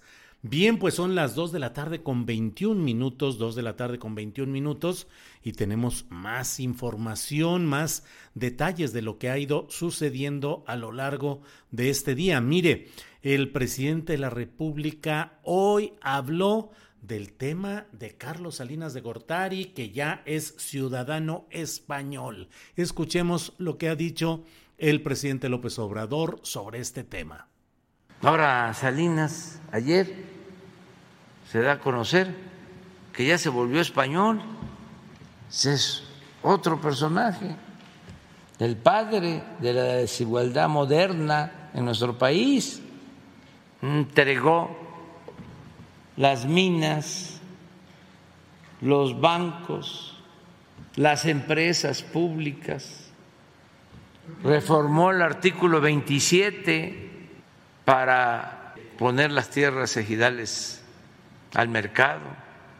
No, terrible. Estos potentados llegan a un nivel de enajenación que no se dan cuenta de que son mal vistos. Antes todo esto se toleraba saqueaban y no perdían ni siquiera su respetabilidad. ¿Por qué Cedillo actuó así? Porque en ese entonces se veía normal. Calderón, ¿cómo es que después de la presidencia se va a trabajar como consejero a Iberdrola? Se veía normal. Eso es lo que dice el presidente de la República sobre este tema, pero obviamente tocó varios más. En relación con el fraude electoral de 2006, esto fue lo que hoy dijo el presidente López Obrador. En el 2006 fue un doble golpe, porque hacen el fraude y luego llevan a cabo un conteo. Esto el el domingo y el miércoles con los medios de información, con la televisión nacional, convertida en el órgano electoral. Todo un espectáculo perverso. Ahí está en una mesa, me acuerdo, Ciro, López Dóriga, y era el conteo. Y ellos estaban vinculados, enlazados al INE ya había pasado el domingo y empieza la manipulación y hay un cruce. Y por 0.5 supuestamente gana Calderón. Estaba un grupo de empresarios reunidos, preocupados porque la tendencia pues era que íbamos a ganar. Y hablaron a los pinos y les contestaron de los pinos que no se preocuparan. Ah, era el del Consejo Empresarial o tenía un papel destacado al que le entregaron mexicana. Él recibió el informe de que no se preocuparan, que todo estaba fríamente calculado. Imagínense otro golpe para la gente con saña. ¿Quién era el que manejaba el sistema de cómputo? El cuñado de Calderón. Bueno, pues eso ha dicho hoy el presidente López Obrador, pero también se ha referido al tema de los Claudios X, los conservadores, el INE. Escuchemos lo que ha dicho hoy el presidente López Obrador. Los que manejan el INE que son los conservadores corruptos, Claudio X González y compañía, que siempre han estado en los fraudes electorales y ahora se convierten en los paladines de la democracia, tienen una campaña engañando a la gente, sobre todo allá en las lomas, porque fui por allá y vi que en las casas habían eh, carteles diciendo yo defiendo al INE, no a la destrucción del INE. Bueno, Calderón fue allá a España a decir que en este mes de noviembre se acababa la democracia en México, porque iba a desaparecer el INE. Aprovecho para informar que es una reforma electoral para que haya democracia, no es desaparecer al órgano encargado de organizar las elecciones. Eso no va a desaparecer, ni tampoco el tribunal encargado de calificar las elecciones. Lo que no queremos es que continúe este sistema corrupto, antidemocrático, que está en poder de los conservadores, porque son capaces de hacer un fraude hacia adelante, como ya lo han hecho. Bueno, pues esto es lo que ha dicho el presidente López Obrador y hoy hay otra información muy relevante que es la relacionada con lo que han declarado en conferencia de prensa los integrantes del grupo interdisciplinario de expertos independientes. Mire, escuchemos eh, lo que ha dicho Claudia Paz, que es integrante de este grupo. Por favor, Sebastián como GIEI consideramos que no estamos ante la construcción de una nueva verdad histórica. Hay em, elementos que son sustantivamente diferentes de lo que ocurrió a finales del año 2014. En primer lugar, y para nosotros es muy importante que tuvimos acceso a todos los chats y con esto pudimos realizar el peritaje cuyas conclusiones compartimos el día de hoy con ustedes no se nos negó el acceso a esa información. Es cierto que lo conocimos después de que fuera presentado públicamente, pero una vez lo solicitamos, tuvimos acceso a esta información.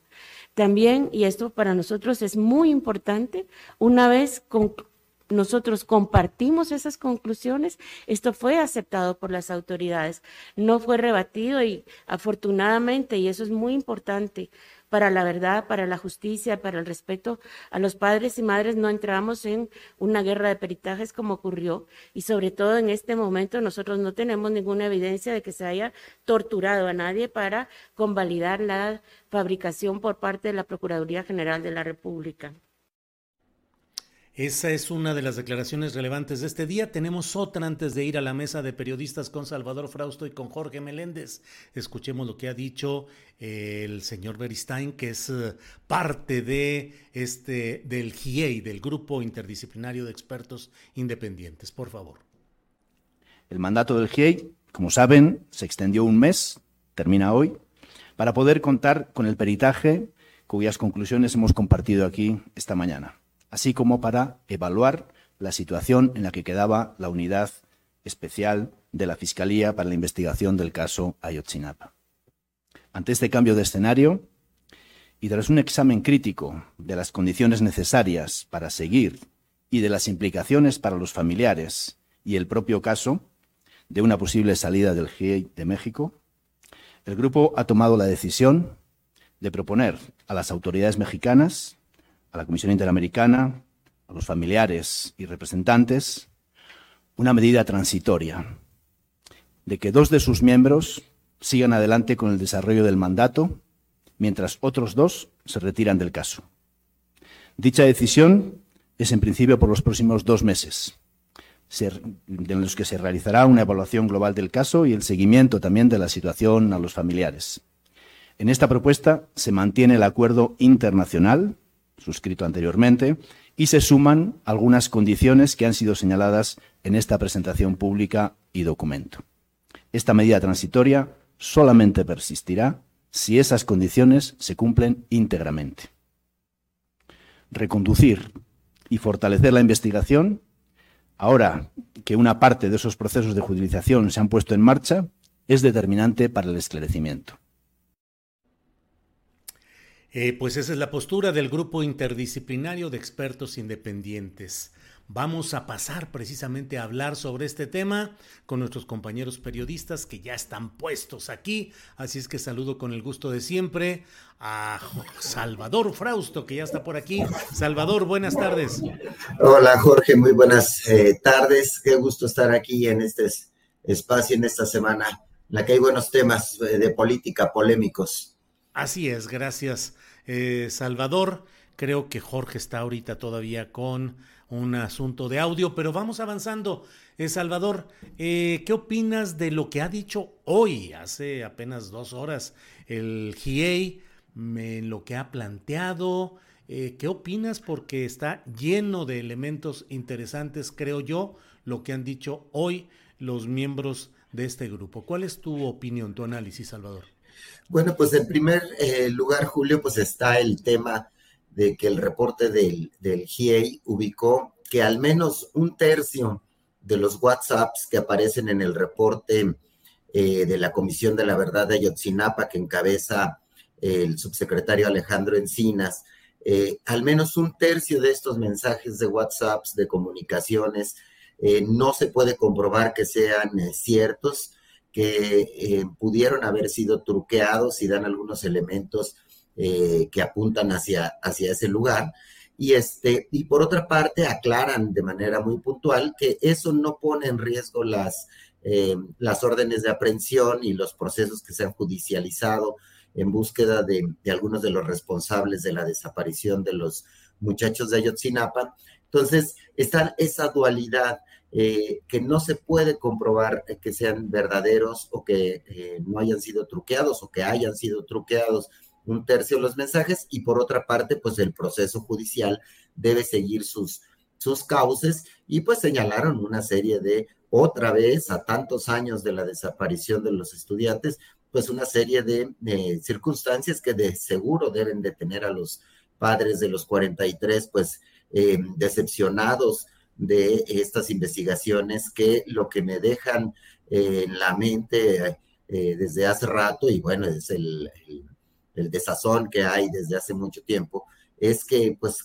¿quién metió mano negra otra vez? ¿Quién metió eh, mano negra en esta nueva investigación de la Comisión de la Verdad que encabeza Alejandro Encinas? ¿Quién les acercó esos mensajes y esas comunicaciones en las que, eh, pues, vimos durante las últimas semanas y meses que se comunicaban los eh, presuntos perpetradores de, los, de las desapariciones, estos integrantes de Guerreros Unidos, con eh, miembros del ejército, con funcionarios públicos, que había comunicación para ver ahí una especie de, de complot de organización o de maquinación para desaparecer a los muchachos de Ayotzinapa, para ocultar pues el trasiego de drogas a través de los autobuses que habrían, que secuestraron, que habrían, que secuestraron los estudiantes de Ayotzinapa y que pues eh, vendrían cargados de algún tipo de drogas, principalmente heroína y cocaína.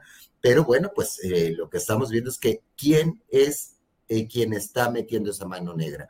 La administración anterior, Tomás Herón y sus secuaces les acercaron, les dejaron esas comunicaciones, fueron las autoridades actuales de la Fiscalía General de la República, fueron los testigos protegidos, fue eh, eh, elementos del ejército de la marina.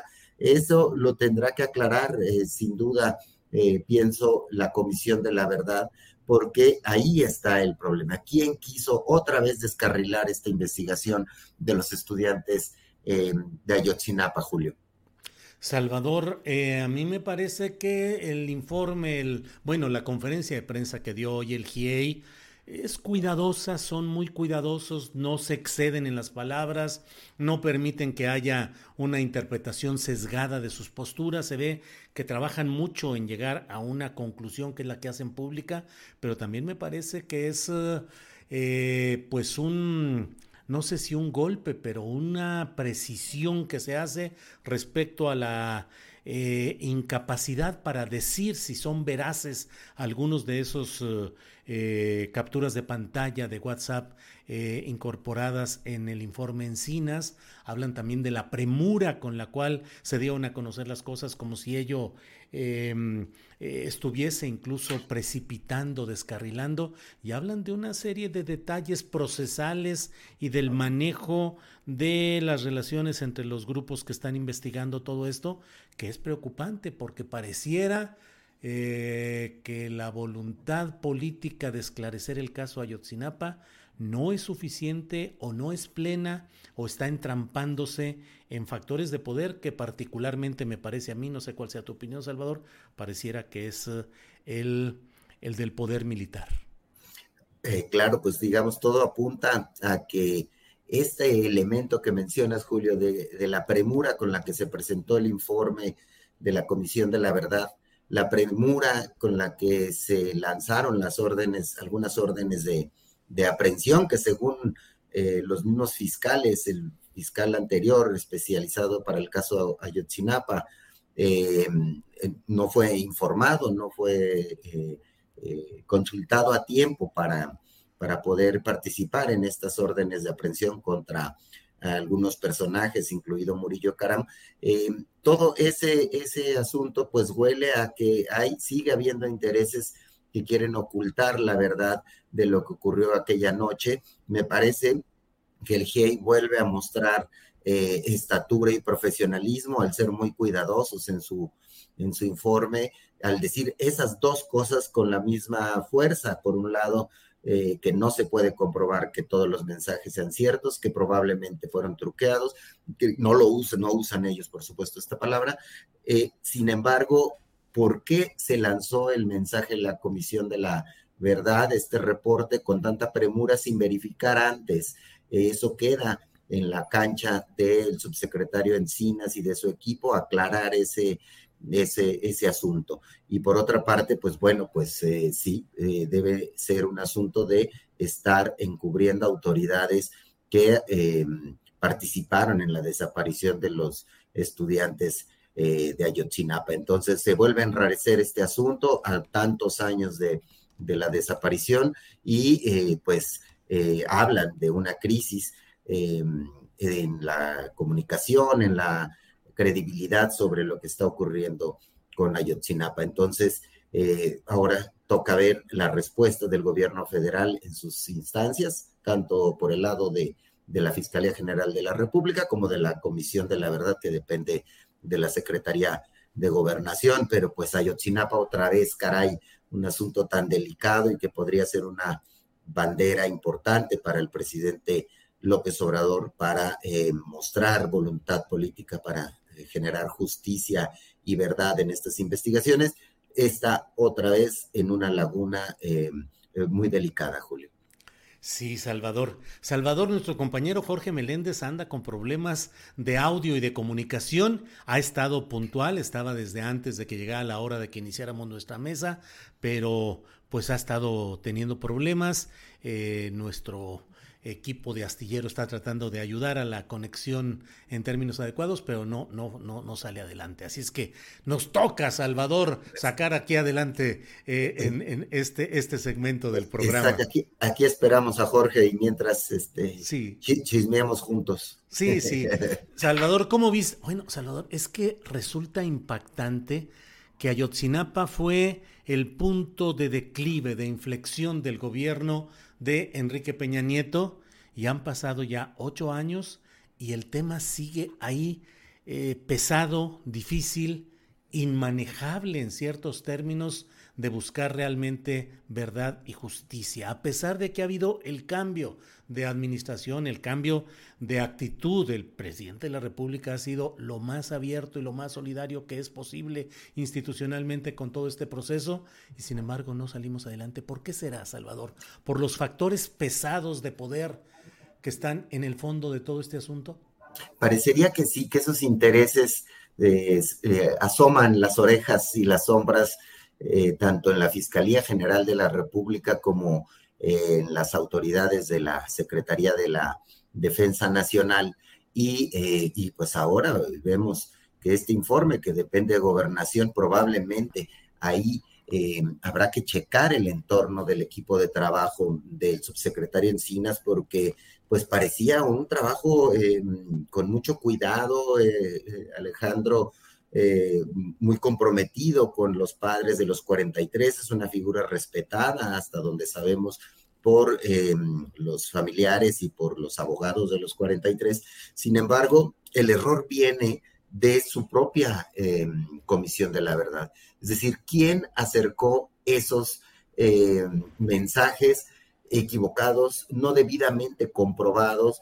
Y entonces no queda de otra más que pensar que esas manos, esas manos negras están inquistadas en el sistema político actual y las estamos ahí eh, advirtiendo en los avances lentos, zigzagueantes de esta investigación, que como bien dices, fue pues el elemento junto con la Casa Blanca, el caso Ayotzinapa, del gran declive del presidente Peña Nieto y podría ser eh, para el presidente López Obrador, pues una bandera, como decíamos hace un momento, que podría sacarlo adelante. Ahora bien, mm, veo ahí una serie de cosas interesantes del caso Ayotzinapa. Ya está claro que eh, hay una colusión de funcionarios públicos estatales de alto nivel. Acaban de, eh, arrestar al secretario de Seguridad Pública estatal en ese tiempo. Eh, vemos involucramiento de policías federales, de soldados, de gente del ejército, de policías municipales, ganas de ocultar la información por parte de la Procuraduría de, de Murillo Caram y de Tomás Herón. Es decir, ahí está la colusión, la maquinaria que desapareció a los muchachos coludida con los Guerreros Unidos. Sin embargo, la respuesta es exactamente quiénes son los funcionarios involucrados en eso y, lo más importante, ¿dónde están eh, eh, los muchachos eh, de Ayotzinapa? Entonces, parecería que la, la falta encontrar el paradero de los estudiantes, ya sea vivos o muertos, eh, pudiera dar el hilo de explicación de quién los desapareció y eventualmente quién los pudo haber eh, terminado con sus vidas, Julio. Salvador, ¿qué opinas de la nueva nacionalidad que ha adquirido Carlos Salinas de Gortari, que aprovechando una circunstancia legal, válida, que es el hecho de quienes han solicitado la nacionalidad española por ser eh, descendientes de eh, sefarditas, con todo lo que ha implicado la expulsión de ellos en España y eh, la propia España abrió una, una, posibilidad de que quienes demostraran esa genealogía pudieran eh, entrar en los, um, en los márgenes para poder optar por la nacionalidad española. ¿Cómo ves el tema de la nacionalidad en sí, qué significa y en el fondo no deja de significar, no sé qué opines Salvador, pues también el ponerse a salvo de cualquier eventualidad que no la veo caminando, pero cualquier eventualidad de sometimiento a juicios o algunas cosas, pues bueno, tendrá las dos nacionalidades. ¿Qué opinas Salvador? Sí, pues nuestros, nuestros eh, mayores exponentes del neoliberalismo quieren ser españoles, ¿no? Eh, eh, Carlos Salinas, por supuesto, es un derecho eh, legítimo, ¿no? Es decir, eh, abrió España esta, esta posibilidad para los ciudadanos eh, de origen sefardí que hayan, que tengan antecedentes, sus ancestros hayan sido pues esta comunidad de origen judío que vivió mucho tiempo en, en, España, en la península ibérica, y que fueron expulsados allá por el siglo XV, si no me falla la memoria, este, puedan acceder a tener la nacionalidad española y tienen la doble nacionalidad. Sin embargo, bueno, pues ya la tiene nuestro neoliberal Carlos Salinas y Enrique Peña Nieto. Eh, pues no, no pidió la nacionalidad hasta donde sabemos aún, pero eh, sí ya eh, tiene una visa especial, una visa de oro para poder vivir y hacer negocios en España. Entonces, eh, sí le da cierta protección, cierta facilidad de movimiento al presidente Carlos Salinas en, Europa, que vive más bien, hasta donde sabemos, en Gran Bretaña en, eh, o, en, Irlanda, se ha movido por esos países y también ha visitado con frecuencia España. Y bueno, pues... Eh, está en su derecho, puede tener esas dos nacionalidades. Él mismo alega que hay otras figuras públicas y pone el caso de Petro en una eh, declaración que le dio al periódico El País, que Petro tiene doble nacionalidad también colombiana e italiana, y pone algunos, algunos otros ejemplos, pero sin duda llama la atención eh, que Carlos Salinas esté asomándose al escenario político en este momento, aunque como bien dices, no se ve que haya una investigación en México contra él, parece que el presidente López Obrador y su, y su gabinete o el fiscal Hertz no tienen alguna investigación importante contra el expresidente Carlos Salinas, así que eh, pues eh, podrá viajar eh, si no pasa nada distinto, pues con mucha confianza en el continente europeo y hacia nuestro país. Bien, Salvador, hay otro tema que me parece que podemos abordar, que es el relacionado con esta marcha que se está convocando en defensa del INE, que ha tenido como uno de los promotores a Claudio X González, eh, activista que busca organizar partidos en contra de la opción electoral de Morena. Pero, eh, ¿cómo ves esta marcha que se está programando eh, para este mes ya en puerta, el de noviembre, Salvador?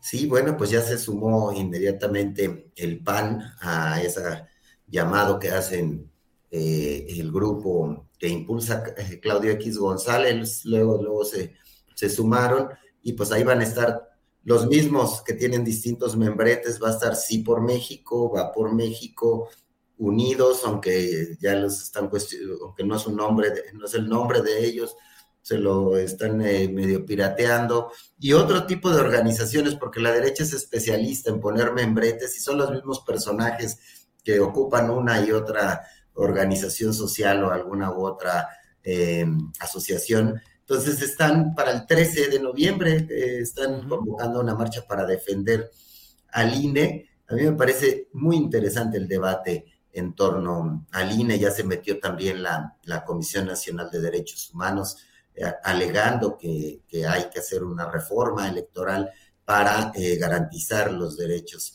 democráticos y alega los fraudes de, la época de Miguel Enríquez y otros fraudes eh, ocurridos a mediados del siglo pasado, donde hubieron muertos, y, pero al final de cuentas, hay la gran discusión, me parece, con esta reforma electoral del INE es, si bien es cierto, no hay la pretensión del gobierno de López Obrador de desaparecer al, organizador de las elecciones y al tribunal que califica las elecciones, eh, la gran disputa es si se van a elegir eh, por medio del voto popular los nuevos consejeros o si va a haber otro mecanismo similar al actual que eh, lo resumiría de esta manera, Julio.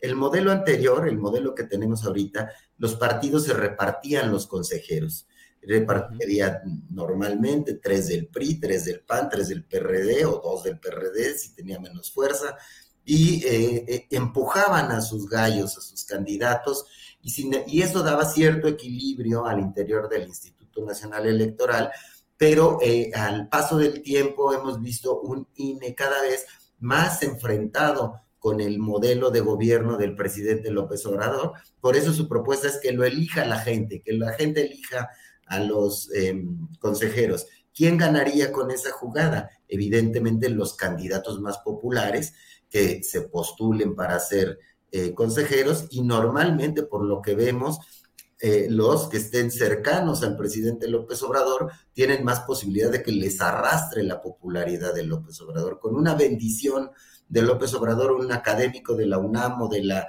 Universidad de Tamaulipas podría tener la venia eh, del presidente y llegar a simpatizarle a la gente, porque más o menos el 60% de la gente sigue apoyando al presidente López Obrador, sus reformas y sus, y sus causas. En cambio, la oposición no logra movilizar em, prácticamente nada. Ya veremos esta, esta marcha del 13 de noviembre, si otra vez van unos cuantos en coches a tocar el claxon, o si logran movilizar realmente gente, pero la oposición no ha logrado movilizar. Entonces, el modelo de voto popular favorece a, los candidatos con, con, arrastre y con posible bendición este, presidencial.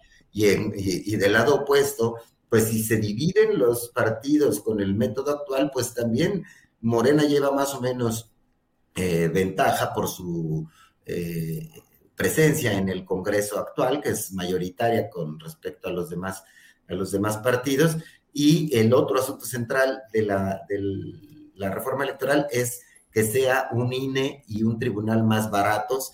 Y ahí sí, yo jamás he entendido a, a Lorenzo Córdoba y a sus consejeros de por qué no se han sumado, no se sumaron desde un principio a una jugada de austeridad importante, porque ahí es donde tienen la mala fama de Lorenzo y Ciro y, en general tienen esa mala fama de que no quieren apretarse el cinturón, que quieren seguir gastando mucho, a pesar de que el INE tiene buena imagen en cuanto a, la organización de elecciones. Eh, se organizan elecciones limpias ya desde hace, eh, en lo general, pues desde hace muchos años. La, la gran elección con mancha última es la de 2006, en la que gana Felipe Calderón por poquititos votos, Julio.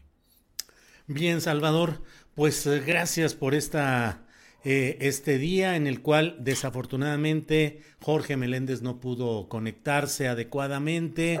Le enviamos un gran saludo, nuestro aprecio. Gracias, Jorge. Creo que no escucha e-, el audio, o sea, seguramente no estará escuchando nuestra, nuestra, nuestras palabras, pero le enviamos siempre un saludo fraterno y el agradecimiento de que siempre está puesto, listo para participar. Hoy algo de la tecnología no ha funcionado Esperemos que se resuelva y veremos incluso si en estos días de la semana platicamos con él un ratito para ver qué, qué opiniones tiene sobre estos mismos temas o algunos nuevos que vayamos hablando, Salvador. Así es que a Jorge, muchas gracias Jorge, aunque no nos escuches en este momento. y Salvador, gracias a reserva de lo que desees agregar, darte las gracias como siempre, Salvador.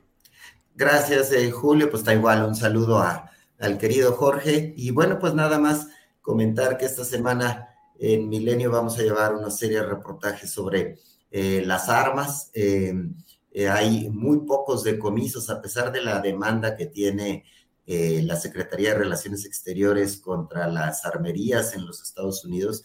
Los decomisos en la frontera son de verdad bajísimos, tanto del lado estadounidense como del lado mexicano. Tenemos los datos oficiales, mañana los daremos a conocer, así como en los siguientes días también reportes de cuáles son las armas más decomisadas en México y en qué regiones y, em, y bueno, darle seguimiento a este eh, tema tan importante de cara a eh, pues los grandes encuentros y conflictos que ha estado teniendo el gobierno de México con el de Estados Unidos, Julio.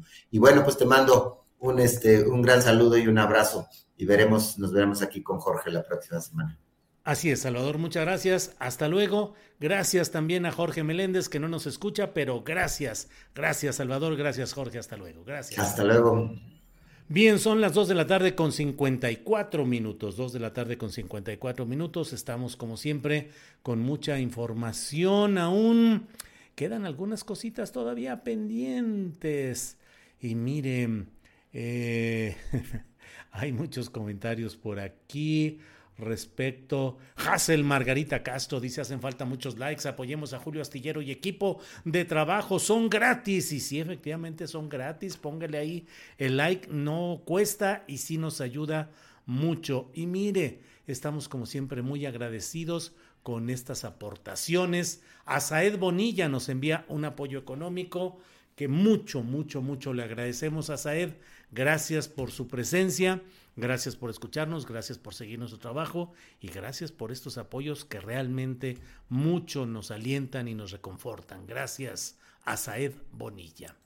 Em, ¿Qué le digo? Eh, eh, Julián Falcón dice, cayó un buen camarón, tubi, chido. Sí, claro que sí, le agradecemos mucho, realmente, mucho, realmente, eh, de todo este tipo de apoyo económico y de quienes lo hacen igual Em, sobre este tema. Lo agradecemos siempre. Em, bueno, respecto a otros temas, déjeme ir cerrando con un, una información que tenemos todavía pendiente, que es la relacionada con otro video en el cual, no, ya no tenemos ninguno o nos queda uno todavía.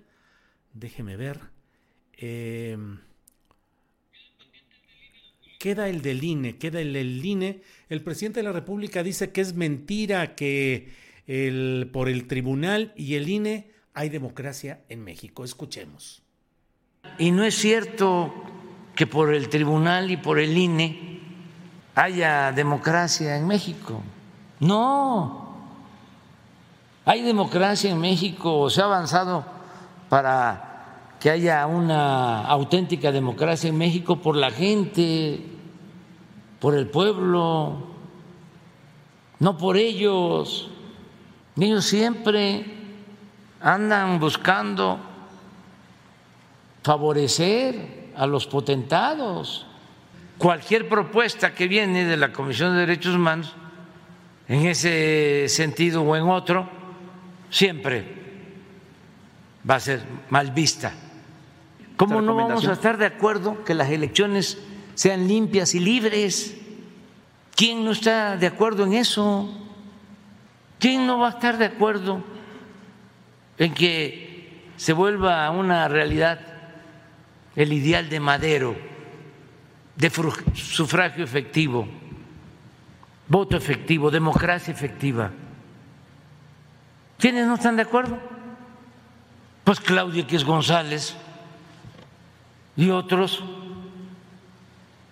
que han hecho fraudes electorales. Bueno, pues esto es lo que ha dicho el presidente de la República. En otra información reciente, déjeme decirle que el secretario de Gobernación, Adán Augusto López Hernández, quien sigue de gira promoviendo la aprobación en los congresos estatales de la continuidad de las Fuerzas Armadas en la Guardia Nacional, aunque ya esa aprobación ya está dada con la mayoría con la mitad más uno de los congresos estatales, lo cual es suficiente, pero bueno, Adán Augusto sigue visitando congresos y ciudades capitales del país y hoy eh, habló respecto al asunto, hoy en Oaxaca, y dijo que sí hay una denuncia contra Felipe Calderón por crímenes de lesa humanidad, dice él, derivados de la operación Rápido y Furioso. Eh, no sé exactamente a qué se refiere el secretario de Gobernación, si se refiere a una demanda conocida y absolutamente difundida, eh, que en su momento presentamos miles de personas, entre ellas quien les habla, de, solicitando a la Corte Penal Internacional castigo por crímenes de lesa humanidad contra Felipe Calderón y otros personajes, pues sí, eso claro que existe y existe desde hace muchos años.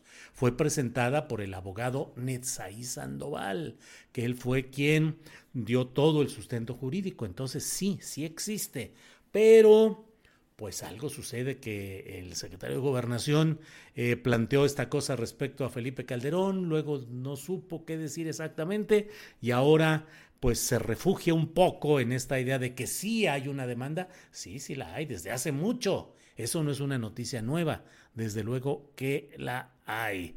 Dice él, aquí les digo porque después se malinterpretan las cosas, y a ustedes se los digo, sí hay desde luego una denuncia penal internacional presentada en La Haya, en los Países Bajos, en Holanda, en contra, entre otros, de Felipe Calderón Hinojosa. Eh, por eso nosotros hemos sostenido que el brazo de la justicia tarda en llegar, pero que llegará. Me gustaría saber si el propio Adán Augusto López Hernández firmó esa solicitud, si en su momento las circunstancias políticas le fueron propicias para sumarse a esa solicitud de miles de ciudadanos que hicimos para que hubiera un juicio en la Corte Penal Internacional contra Felipe Calderón Hinojosa. Bueno, vamos a Llegamos al final de nuestro programa, como siempre, muy agradecidos de que nos haya acompañado. Hoy a las nueve de la noche le invito a que me acompañe en la videocharla astillada porque voy a entrar a detalle al análisis de lo sucedido hoy en la conferencia de prensa del Grupo Internacional de Expertos Independientes, el GIEI, que créame que está cargado de detalles muy interesantes. Va a ser, eh, creo que nos va a ser muy...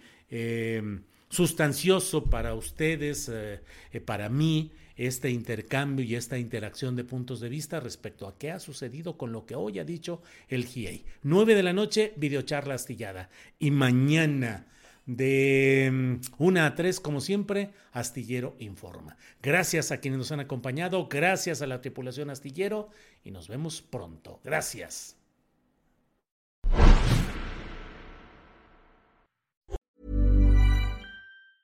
Tired of ads barging into your favorite news podcasts?